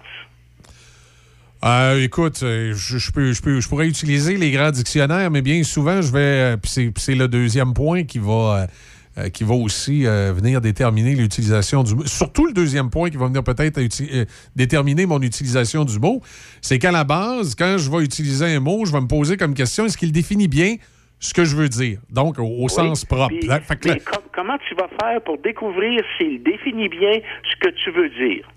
Ben, je vais aller voir dans un dictionnaire ou encore sur une ré- Ah, aller référence. voir dans un dictionnaire. Quel Oui. dictionnaire? Ben, quand je suis à la maison, ça peut être Robert Larousse euh, ou encore euh, ça peut être un dictionnaire en ligne que je peux aller voir la définition du mot. Euh, je là, je vais te reprendre. Larousse puis Robert ne sont pas des dictionnaires officiels de la langue française. Dans toutes les langues, il faut une seule référence. Le français est parlé dans plus qu'une vingtaine de pays à peu près. Et, et- La langue et- et Rénal, principale. quelle, quelle- quelle est votre référence? Parce que vous savez qu'il y a l'Office québécoise de la langue française et l'Office national de la langue française en France, et les deux ne s'accordent pas sur bien des mots. Oui, mais il y a une seule référence sur la langue française dans tout le monde, francophone, dans tous les Mhm. pays. C'est quoi? Je sais pas, allez-y.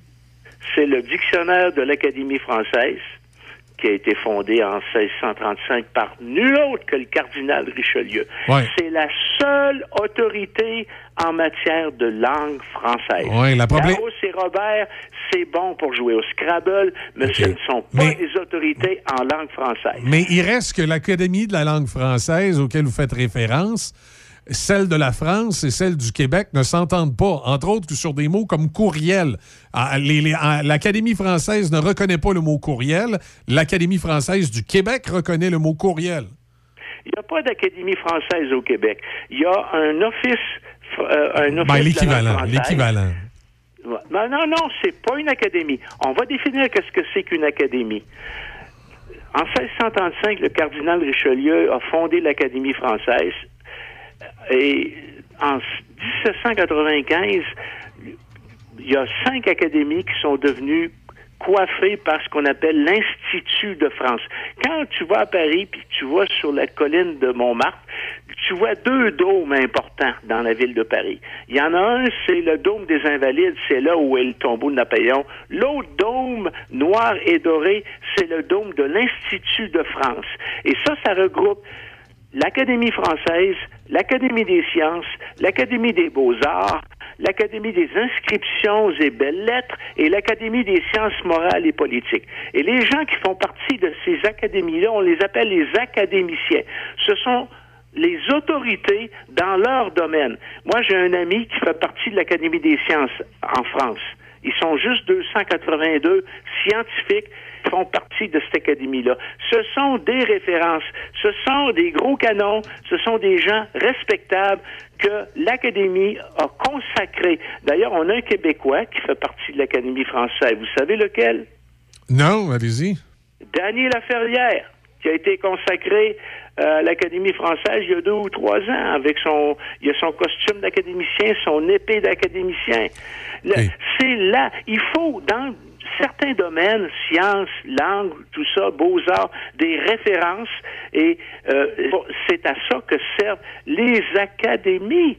Donc, il y a un seul dictionnaire qui sert de référence à la langue française. Il y a une seule langue qui s'appelle le français, qui doit être le français correct dans les 20 pays qui, dont la langue fran- française est la langue principale, qu'on parle de la France, de la Suisse, de la Belgique, euh, du, du Canada français, ou du Niger, ou du Cameroun, ou du Burkina Faso, c'est le dictionnaire de l'Académie française. Mais ça, Rénal, c'est Sébastien qui parle. Je comprends ce que tu es en train de dire, là, mais je suis présentement là, sur le site là, euh, du dictionnaire de l'Académie française et effectivement, sauvage se dit encore de certains peuples qui vivent ordinairement dans les bois. Mais on est en 2021, Rénal. Il n'y en a plus de ça. Ah, Attends un petit peu, Rénal. Attends un petit peu, Rénal. Mon- mon- Monte au village Juron, voit les traités de sauvages. Non, mais attends un petit peu, Rénal. Dans les corps des sociétés réputées civilisées et dont les mœurs et coutumes étaient jugées primitives.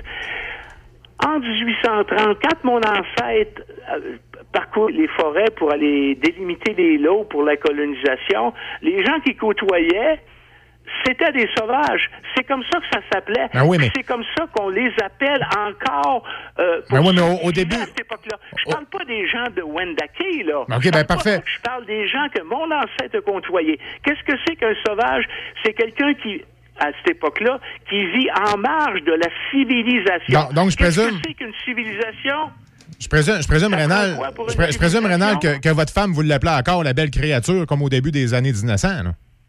Oui, oui, mais là, je vous parle du dictionnaire de l'Académie française. Ben oui, mais c'est parce que maintenant, on est rendu en 2021, Rénal. Je suis sûr et certain que si on voit sa, sa côtesse, ben donc, dans, dans, dans, dans le coin de Natashquan, qui vivent encore, je veux pas dire co- comme à l'époque de leur ancêtre, si on les appelle les sauvages, ça passera pas. C'est ça qu'on non, essaye non, non, non, d'expliquer. je les appelle pas des sauvages. Moi, les gens de Wendake, je vais les appeler euh, comme nous autres, on s'appelle des êtres humains, des Canadiens, des Québécois, euh, s'ils sont intégrés à notre civilisation occidentale, il n'y a pas de problème. Mais les gens en 1830 que mon ancêtre, cô- mon ancêtre côtoyait vivaient en marge de la civilisation. Ils étaient ce qu'on appelle des sauvages. Puis, qu'est-ce que c'est qu'une civilisation? C'est un ensemble de connaissances, de croyances, d'institutions, de- des arts et techniques d'une société. Les Mayas ont formé une civilisation. Les Incas, les Aztèques, les Toltecs, les anciens Égyptiens ont c'était des civilisations, mais on ne peut en aucun cas parler de civilisation atikamekw, montagnaise, iroquoise, algonquine. On peut parler de peuple algonquin, de peuple atikamekw, mais pas de civilisation. Donc, sauvage veut dire en marge de la civilisation. Est-ce que c'est un peu plus clair, là? Ben, Rénal, tu sais, pour, pour- Vous avez encore de la difficulté avec ça. On va y aller avec un autre mot, le mot esquimau. C'est interdit de dire ça maintenant. Il faut dire inuit. Mais moi, je dis jamais inuit parce qu'un esquimau, c'est un esquimau. Quand vous regardez la définition d'inuit dans le dictionnaire, toujours de l'Académie française, c'est nom par lequel les Esquimaux se désignent eux-mêmes. Nom par lequel les Esquimaux se désignent eux-mêmes. Inuit, ça veut rien dire, ça veut dire les êtres humains. Les Esquimaux parlent de- d'eux-mêmes puis de toutes les autres qui restent sur la planète comme étant des Inuits, des humains, des êtres humains. Mais quand nous, les Canadiens, les, gens de Norvège ou les gens de, Sibérie, appelons les peuples nordiques, faut pas dire Inuit, faut dire Esquimaux. Esquimau, c'est un mot qui vient de l'Iroquois ou du cri, je, je me rappelle plus trop trop bien, qui veut dire mangeur de viande crue. En- quand j'avais 19 ans, j'ai travaillé dans les territoires du Nord-Ouest où j'ai vraiment connu les Esquimaux. Je les ai adorés. J'ai vécu avec eux autres. J'ai travaillé avec eux autres. Un soir, je suis allé à la chasse au caribou avec les Esquimaux. Ce soir-là, on a tué 13 caribous. Bon, j'ai dit pourquoi vous en tuez juste 13? Parce qu'on a besoin de juste 13, étant donné qu'on est 13 dans la famille. Un caribou par personne, ça suffit. Euh, mais les enfants des gens avec qui j'étais étaient avec nous à la chasse. Eux, ces enfants-là, ça faisait dix mois qu'ils n'avaient pas mangé de viande de caribou parce qu'ils allaient- à l'école dans le sud, entre guillemets, à Churchill, au Manitoba. Donc, dès qu'on a tué le premier caribou, qu'on comme on l'a ouvert, ils sont précipités dans la viande, ils l'ont arraché avec leurs mains, ils arrachaient la viande, ils la mangeaient tout cru comme ça, ils se barbouillaient la face de sang, j'ai des photos extraordinaires. Et là, l'appellation Esquimau que les Iroquois utilisaient, qui veut dire mangeur de viande crue, prenait toute sa signification. Et j'ai vu vraiment là que ces gens-là, c'était des Esquimaux et non pas des Inuits. Moi, tu me feras jamais dire Inuit pour qualifier les peuples qui vivent dans le nord du Canada. Ce sont des Esquimaux. Les Norvégiens les appellent les Esquimaux. Les, les, les, les Lapons les appellent les Esquimaux. Euh, en fait, c'est un mot universel. C'est seulement au Canada qu'on les appelle Inuits. Donc, on a un problème, là, parce qu'il y a des fonctionnaires, à un moment donné, qui ont décidé que Esquimau, c'est un péjoratif mangeur de viande crue. C'est méchant, c'est choquant. On va, on va utiliser le mot que eux utilisent pour se, déter- pour se qualifier, Inuit. Inuit, ça veut dire les êtres humains. Un Inou, c'est un homme. Inuk, c'est deux hommes. In- in- Inuit, c'est plusieurs hommes. Ça, c'est le pluriel. Et on pourrait étendre la- la- la- la- la- le raisonnement à d'autres mots, comme le mot nègre. Rappelez-vous le- tout, le, tout le, le- le cirque qu'on a fait À l'université, je crois que c'était à l'université d'Ottawa récemment à, pro- à propos de ce mot-là, un professeur qui avait osé utiliser le mot nègre. Si vous non. allez sur l'Académie française, vous allez voir l'expression. Aujourd'hui, nègre se rencontre surtout dans quelques expressions familières. Traiter quelqu'un comme un nègre, le traiter, ça veut dire le traiter avec dureté, avec mépris. Travailler comme un nègre, ça veut dire travailler sans relâche, sans répit. Parler petit nègre, ça, ça veut dire parler comme euh, euh, on- euh, euh, les, les petits noirs dans Tintin au Congo, hein? Euh, et plus que ça, la fameuse pâtisserie que moi j'aimais bien, la, la tête de nègre, depuis, je pense, deux ans, c'est des- c'est même interdit à Paris. Ça s'appelle maintenant une tête au chocolat, une tête choco. Vous voyez où est-ce qu'on est Oui, rendu?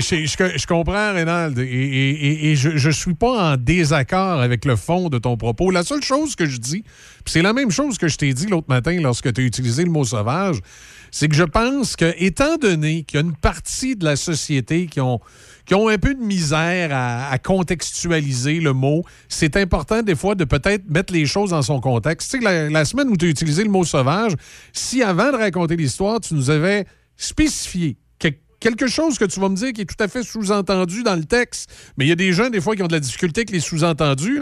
Si tu avais spécifié, je vais vous parler de mon ancêtre et je vous rappelle que ça se passe en 1800, mettons, euh, euh, 70. Donc, euh, à cette époque-là, on considérait que, puis là on part, parce que les gens ont tendance à ramener toujours les choses à 2021. Tu, tu parles de les gens, mais pas tous les gens. Il y a des gens instruits quand même qui écoutent ton émission. Ben, je, sais, Et et il y a des gens in- instruits qui vont aussi prendre. euh, Non, qui- non, non, non. Si tu es instruit, tu sais ce que veulent dire les mots. Et il y a une partie importante de la population qui ne l'est pas instruite. Et pour moi, moi, un des objectifs de ma chronique ce matin, c'est pour un peu euh, éduquer ces gens-là, leur, leur donner une leçon de sémantique. Hein, Oui, mais le- Rénal. Rénal, il y a des gens qui sont instruits, mais qui. euh, euh, qui ne dé- Tu sais, des fois, ta perspective, là, ça se déclenche pas du premier coup. Des fois, là, tu regardes quelque- on regarde quelque chose dans la vie, là, puis on est, on est, on n'est pas d'accord, puis tout d'un coup, on fait un pas de recul, puis on réajuste notre perspective, puis on se rend compte qu'on a, qu'on a réagi par, soit par émotion, soit par instinct. Fait qu'il y a des gens qui sont instruits, qui, euh, pendant un moment, vont oublier ou faire abstraction de quelque chose qui peut être évident, comme le contexte d'un- d'une histoire ou le contexte d'un texte. Ça m'est déjà arrivé à un moment donné d'écouter une émission de télévision, puis sur le coup, comme de me fâcher, puis euh, au bout de quelques minutes, me reprendre en disant, ben voyons, Michel, c'est- c'est sûr, Mais, ça a été Michel, filmé en Michel, 1950. je m'excuse, mais les fonctionnaires d'Ottawa ou de Québec Ouais. ou de l'Office de langue française qui ont décidé que fallait plus utiliser le mot sauvage, ni esquimau, ni nègre, ce ne sont pas des gens instruits. Ce sont des gens qui sont, en général, je vais, je vais, je vais, je vais, je vais aller du côté politique, sont plutôt de la gauche ou de l'extrême gauche, et puis qui voient du mal euh, dans, dans l'utilisation de certains mots. Et, euh, ces gens-là ne Ouais, sont pas est-ce que c'est eux qui ont défendu l'utilisation de ces mots-là ou c'est un contexte social qui vient les C'est-à-dire qu'il y a influencer? une dérive. À partir de... Il y a Lénine qui a dit quelque chose d'important. À partir du moment où vous faites avaler un mot au peuple, vous allez lui faire avaler la chose. C'est très chaud. Et là, vous avez toutes sortes de nouveaux mots qui ont surgi, tout à fait comme des, des champignons, comme des jack in the box en anglais, comme on dit là, euh, comme féminicide. Si vous rentrez féminicide dans le dictionnaire de l'Académie, il n'y a, pas de y a pas de définition, le mot n'existe pas. Pourtant, il y a deux semaines, Radio-Canada au téléjournal disait troisième féminicide au Québec depuis le début de l'année. Un féminicide, ça n'existe pas. Pour eux, féminicide, c'est l'assassinat d'une femme par son conjoint. C'est, autrement dit, ces gens-là, ils poursuivent une cause, une idéologie, ils inventent un mot pour définir leur cause, puis là, ils propagent dans les médias, puis là, le peuple l'avale de façon naïve et béate. Et c'est ce qu'on a fait en, en- en interdisant certains mots comme nègre, sauvage, euh, esquimau. Et là, euh, vous avez féminicide. Oui, qui, qui, qui, qui vient d'apparaître, effectivement, qui... euh, euh, qui- qui- qui- qui C'est un mot qui n'existe pas. C'est c'est la gauche qui a inventé. C'est des gens ou des féministes, des néo-féministes qui ont inventé ce mot-là parce qu'il y en avait assez. De... Je dis pas que leur cause est pas bonne. C'est vrai qu'il y a des femmes qui sont battues puis qui sont tuées, mais ils ont inventé un mot pour décrire ça. Une femme qui est tuée par son mari, ça s'appelle un homicide et non pas un féminicide. Puis homicide, ça veut dire le meurtre ou l'assassinat d'un être humain. Point barre. L'Académie française est formelle là-dessus. Féminicide n'existe pas. Oui, parce que dans, homicide, dans, homicide, le, le- le bout homme veut dire humain, veut pas dire homme, dans le fond. là. Ben là, c'est une autre affaire. Monsieur Trudeau a déjà parlé de, euh, à propos de l'être humain. Euh, il y, a- il y a eu une controverse à un moment donné, là. Oui, je me souviens de la. con- que- que- Il y a eu quelque chose. Exact, Humanité. exact. Exact, exact. Hein? Puis là, il contestait ça euh, parce que c'était c'était trop genré, c'était trop humain. On a, on, c'est rendu que la, la femme qui porte un bébé, euh, c'est pas une femme enceinte, c'est euh, c'est un être humain qui porte un bébé. c'est ça. Ben on est rendu là. La folie des, des mots. euh, il faut. C'est pour ça que pour moi, mon, mon, mon ma référence, euh, c'est le dictionnaire de l'Académie française, qui est extrêmement. Imagine, c'est une langue comme l'italien, l'anglais. Il y a une seule référence. S'il y avait autant de références que de ticlins qui décident que moi j'ai mon. Rappelle-toi de ce que je t'ai parlé à propos de la crème à barbe. Le gars de Montréal que j'ai croisé au Maroc, qui était choqué parce que le le, le, le, commis au dépanneur de l'hôtel où j'étais, je pourrais-tu avoir de la crème à barbe? Le gars, il, je comprends rien, monsieur. Il, il voulait dire, moi je suis intervenu, puis je lui ai dit que ça voulait dire de la mousse à raser. Mais pour le Montréalais qui était là, la- puis il m'a dit, Hey, il a fait semblant, c'est un maudit français, il a fait semblant de pas comprendre. Il comprenait pas. Il a pas fait semblant, il comprenait pas. De la crème à barbe, il y a juste les gens de Montréal qui parlent comme ça. Partout dans les autres pays de la francophonie, ça s'appelle de la mousse à raser. OK. Ah, c'est. Euh, toi, tu as vécu à Chicoutimi. Oui, oui, effectivement. Les gens de Chicoutimi Nord, comment qu'on les appelait? Euh, je, je- pourrais pas dire vite comme ça. J'ai- souvent entendu des mots, mais euh, je suis pas sûr que c'est bon. Ah, les, ben, il y avait les tireux de roche. Oui, oui, oui, les tireux oui. de roche. Euh, Ben, moi, moi, de toute façon, dans le coin de Loretteville, Saint-Émile, puis on nous appelait les tireux de roche, nous autres aussi. fait que- Tireux de roche. Bon, c'était deux fautes dans une seule expression. Euh, Tireux, tiré, roche. Un ga- un caillou. hein. On tire pas une roche, on lance un caillou. On tire un traîneau, on tire une voiture Ouais. avec une remorqueuse ou un remorqueur, mais on lance un caillou, pas une roche. La roche est un matériau, c'est pas un objet. J'ai, je, je- je- je corrigeais souvent mes élèves, en- surtout en géologie, hein.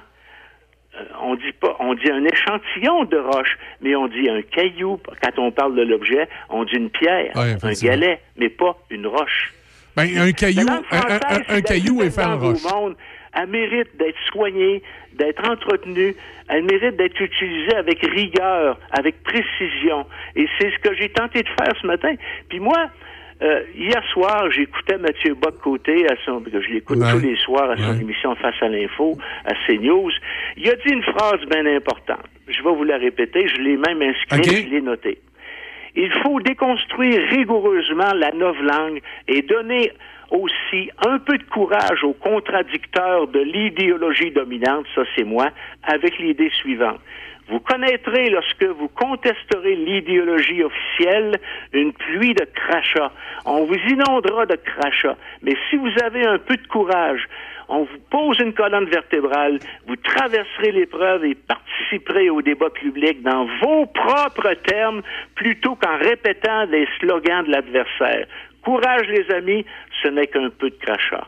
Ça, c'est Mathieu Bock-Côté. Mais Rénal, vous homme. êtes un martyr.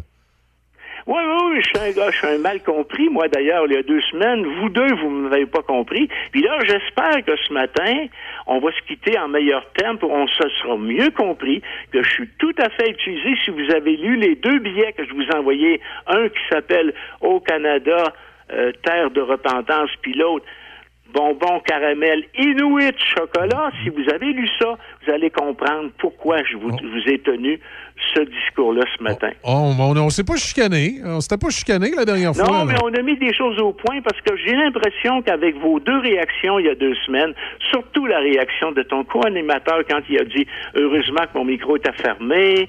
Ouais, même- même là, Michel, il me l'a il refermé. y avait encore une crotte sur le cœur. Il fallait que je mette des choses au point parce que vous avez peut-être laissé entendre à vos auditeurs que j'étais un raciste, un autochtonophobe, inventé un nouveau mot, autochtonophobe. mais, mais Rénal, c'est bien correct. Écoute, je je vais revenir en 1910, puis à la fin de l'émission, je vais la rejoindre ma créature. là, Inquiète-toi pas. là. Ah, Non, non, ça c'est autre chose. Là, on parle du québécois, on parle pas de la langue française. Une créature, c'est même, ça existe dans le dictionnaire, mais pas pour ce que tu es en train de décrire là, comme la femme, ta femme, et puis ta, ta conjointe. C'est pas une- une- Ça c'est le père Gédéon qui utilisait ce mot-là. Puis C'est pas méchant, ma créature. Mais c'est pas. Tu vas dire ça au Bénin, au Burkina Faso, en Suisse, ils te comprendront pas. Je vais, je vais garder ma grossière turpitude dans ce cas-là, Rénal, puis on, on s'en reparlera la semaine prochaine. Bon, excellent. Merci beaucoup, euh, Rénal. Euh, on va, on, on va, euh, on va penser à tout ça, puis on va, on va, on va s'en- C'est quoi le Oui, mot, On va cogiter ma à tout ça. chronique, la- ma chronique la semaine prochaine, elle va être un petit peu plus détendue. OK. Bon, ben, excellent. OK? Merci Bonne beaucoup. semaine. Bonne Salut, semaine. Rénal. Salut, Rénal. Rénal Duberger, ce matin, qui. euh, mon café était plein, il y avait l'entrevue. Ouais, tu. euh, eh, mon Dieu, t'as bu ça à grande vitesse grand V. Tout ce qui rentre doit ressortir. Hein? Ouais, ben, je- tu sais, je- comprenais ce qu'il voulait dire à la base, mais je reste un peu sur ma position. Euh, pas qu'on doit pas les utiliser, ces mots-là, mais que quand on le fait, faut les mettre un petit peu en contexte. Puis je trouve, moi, je, moi, je trouvais qu'il n'y avait pas assez contextualisé euh, ces mots. Mais en tout cas, euh, tu sais, ça, c'est des, c'est Mais- des perceptions, c'est des. euh, com- Comme, j'ai dit tantôt, quand j'ai un, un petit peu pété ma bulle. Ouais, mais c'est parce que. On parce est que- en 2021. Ben oui, mais c'est ça, c'est que toi, tu fais l'exercice que je voulais décrire tantôt, c'est que tu, tu vois le texte et la situation avec tes yeux de 2021, puis la situation actuelle de 2021, alors que quand il a parlé de l'histoire de son ancêtre, il raconte quelque chose qui se passe en Puis, 1800. je, je vais te donner un autre exemple. C'est en toute politesse, puis je veux pas fâcher personne. Quand j'étais à l'école, à l'âge que j'étais au primaire, j'ai 35 ans, elle remonte de là, 25 ans. Hein? Moi, mes parents travaillaient comme des nègres. Hein? C'est c'est une expression purement québécoise qu'on entendait. Aujourd'hui, en 2021, là, tu dis plus ça. là. Ça se dit plus, ça se place plus. Ça a changé avec le temps. Mais c'est encore ça. Moi, je me vois pas, là. Je suis allé, allé 6-7 fois à Natashquan. Je me vois pas arriver là-bas et dire je suis avec la gang de sauvages. Parce que je te confirme, la gang de sauvages va me donner une ouais, claque sur le ouais, sauf, gueule, sauf avec ce que euh, Rénal a dit ce matin. Euh, tu serais hors contexte là, en disant que tu es avec je des sauvages. je serais hors parce que- contexte, mais il y en parce a pas un qui veut se faire traiter de sauvage Parce pareil. qu'on est en 2021, Ben oui. là, tu, tu- tu serais hors contexte. Par contre, si tu racontais une histoire de, de 1700 quelques, utiliser le mot sauvage pour- pourrait être correct. Ah Mais il y a juste que quand on le fait, parfois, il faut le contextualiser. Faut c'est- plate parce que euh, les gens qui écoutent ce matin, là, on n'est pas tous. Notre niveau de perception n'est pas tous pareil. Puis des fois, ben oui, euh, il faut remettre les choses en contexte parce qu'il y a des gens pour qui c'est pas automatique de mettre les choses en contexte. C'est ce qu'on essaie de faire euh, plus souvent à la radio. Mais en tout cas, euh, on pourrait en parler des semaines et des semaines, puis on. Mais là, j'ai plus le droit d'utiliser en créature non plus. là. Non, il te me- l'a dit, mais là. Non, non, non, je viens de me faire mais tu- écrire mais- créature. Mais, tu sais pourquoi? Euh, Pas juste parce que ta Germaine t'a écrit qu'il fallait pas écrire créature, mais c'est parce que le mot créature est probablement dans l'Académie française ne veut pas. Regarde, on est dans le dictionnaire de l'Académie française. Va taper créature. hein. Une créature. Une créature. Créature. Ah, ben remarque, tout être créé par Dieu. Et voilà. Hein, c'est pas si, euh, c'est pas Hein? si péjoratif que ça. Le créateur. Je vais faire un créature. copier-coller, moi y envoyer. L'homme est une créature douée de raison. Ah, tu vois, ben dans le fond, sais-tu, euh, je vois pas pourquoi elle est insultée, ta Germaine, parce que t'as dit créature. On fait une pause, on revient. Salut. On se connaît pas et probablement qu'on se croisera jamais. En fait, ça n'a pas d'importance. Par contre, il y a des gens à qui tu tiens. Et ça t'inquiète qui doutent et hésitent à se faire vacciner contre la COVID-19. Même chose pour leurs enfants. On a tous nos raisons, mais en prenant le temps de les écouter, on peut mieux les rassurer et les accompagner. Et ça, c'est important. Comprendre l'autre, c'est d'abord l'écouter. Des questions sur les vaccins? Visitez québec.ca barre oblique Parlons vaccins. Un message du gouvernement du Québec. Vos classiques préférés, ce matin, dès 10h. Raphaël Beaupré vous attend pour Les Matins de Ralph. On vous attend ce matin, 10h, pour la meilleure musique. Les Matins de Ralph. Seulement à Choc FM. Quand tu dis à ta blonde, change-toi tes habits en guidoune. Change ton mot de passe que je vois tes messages. Vas-tu finir par changer d'idée maudite bokeh? Change d'air quand tu me parles. Tu vas changer de job. Faut que tu changes d'amis. Je te conseille de changer de ton. Ben, c'est pas à elle de changer. C'est à toi. La violence faite aux femmes, ça s'arrête maintenant. Sensibilisons, intervenons et appelons SOS Violence Conjugale. Un message du gouvernement du Québec. La météo, une présentation du Château Bellevue de Pont-Rouge complexe pour retraités actifs. Il est possible de faire une visite personnalisée avec notre conseillère à la location tout en s'assurant du respect des normes sanitaires recommandées. N'attendez plus, offrez-vous un beau château. Appelez-nous 88 873 45 45 ou châteaubellevue.ca.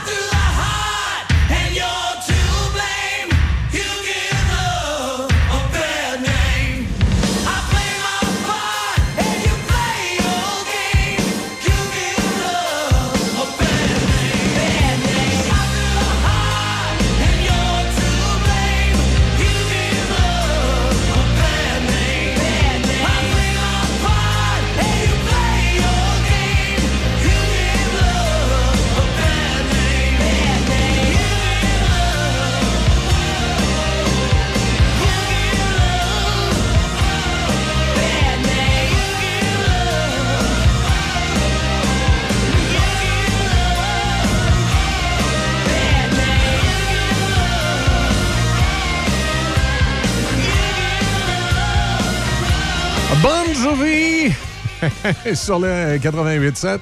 C'est ici que ça va se terminer euh, ce matin avec, euh, avec moi et Sébastien. Et euh, c'était-tu ta blonde qui t'a appelé pour t'en y aller?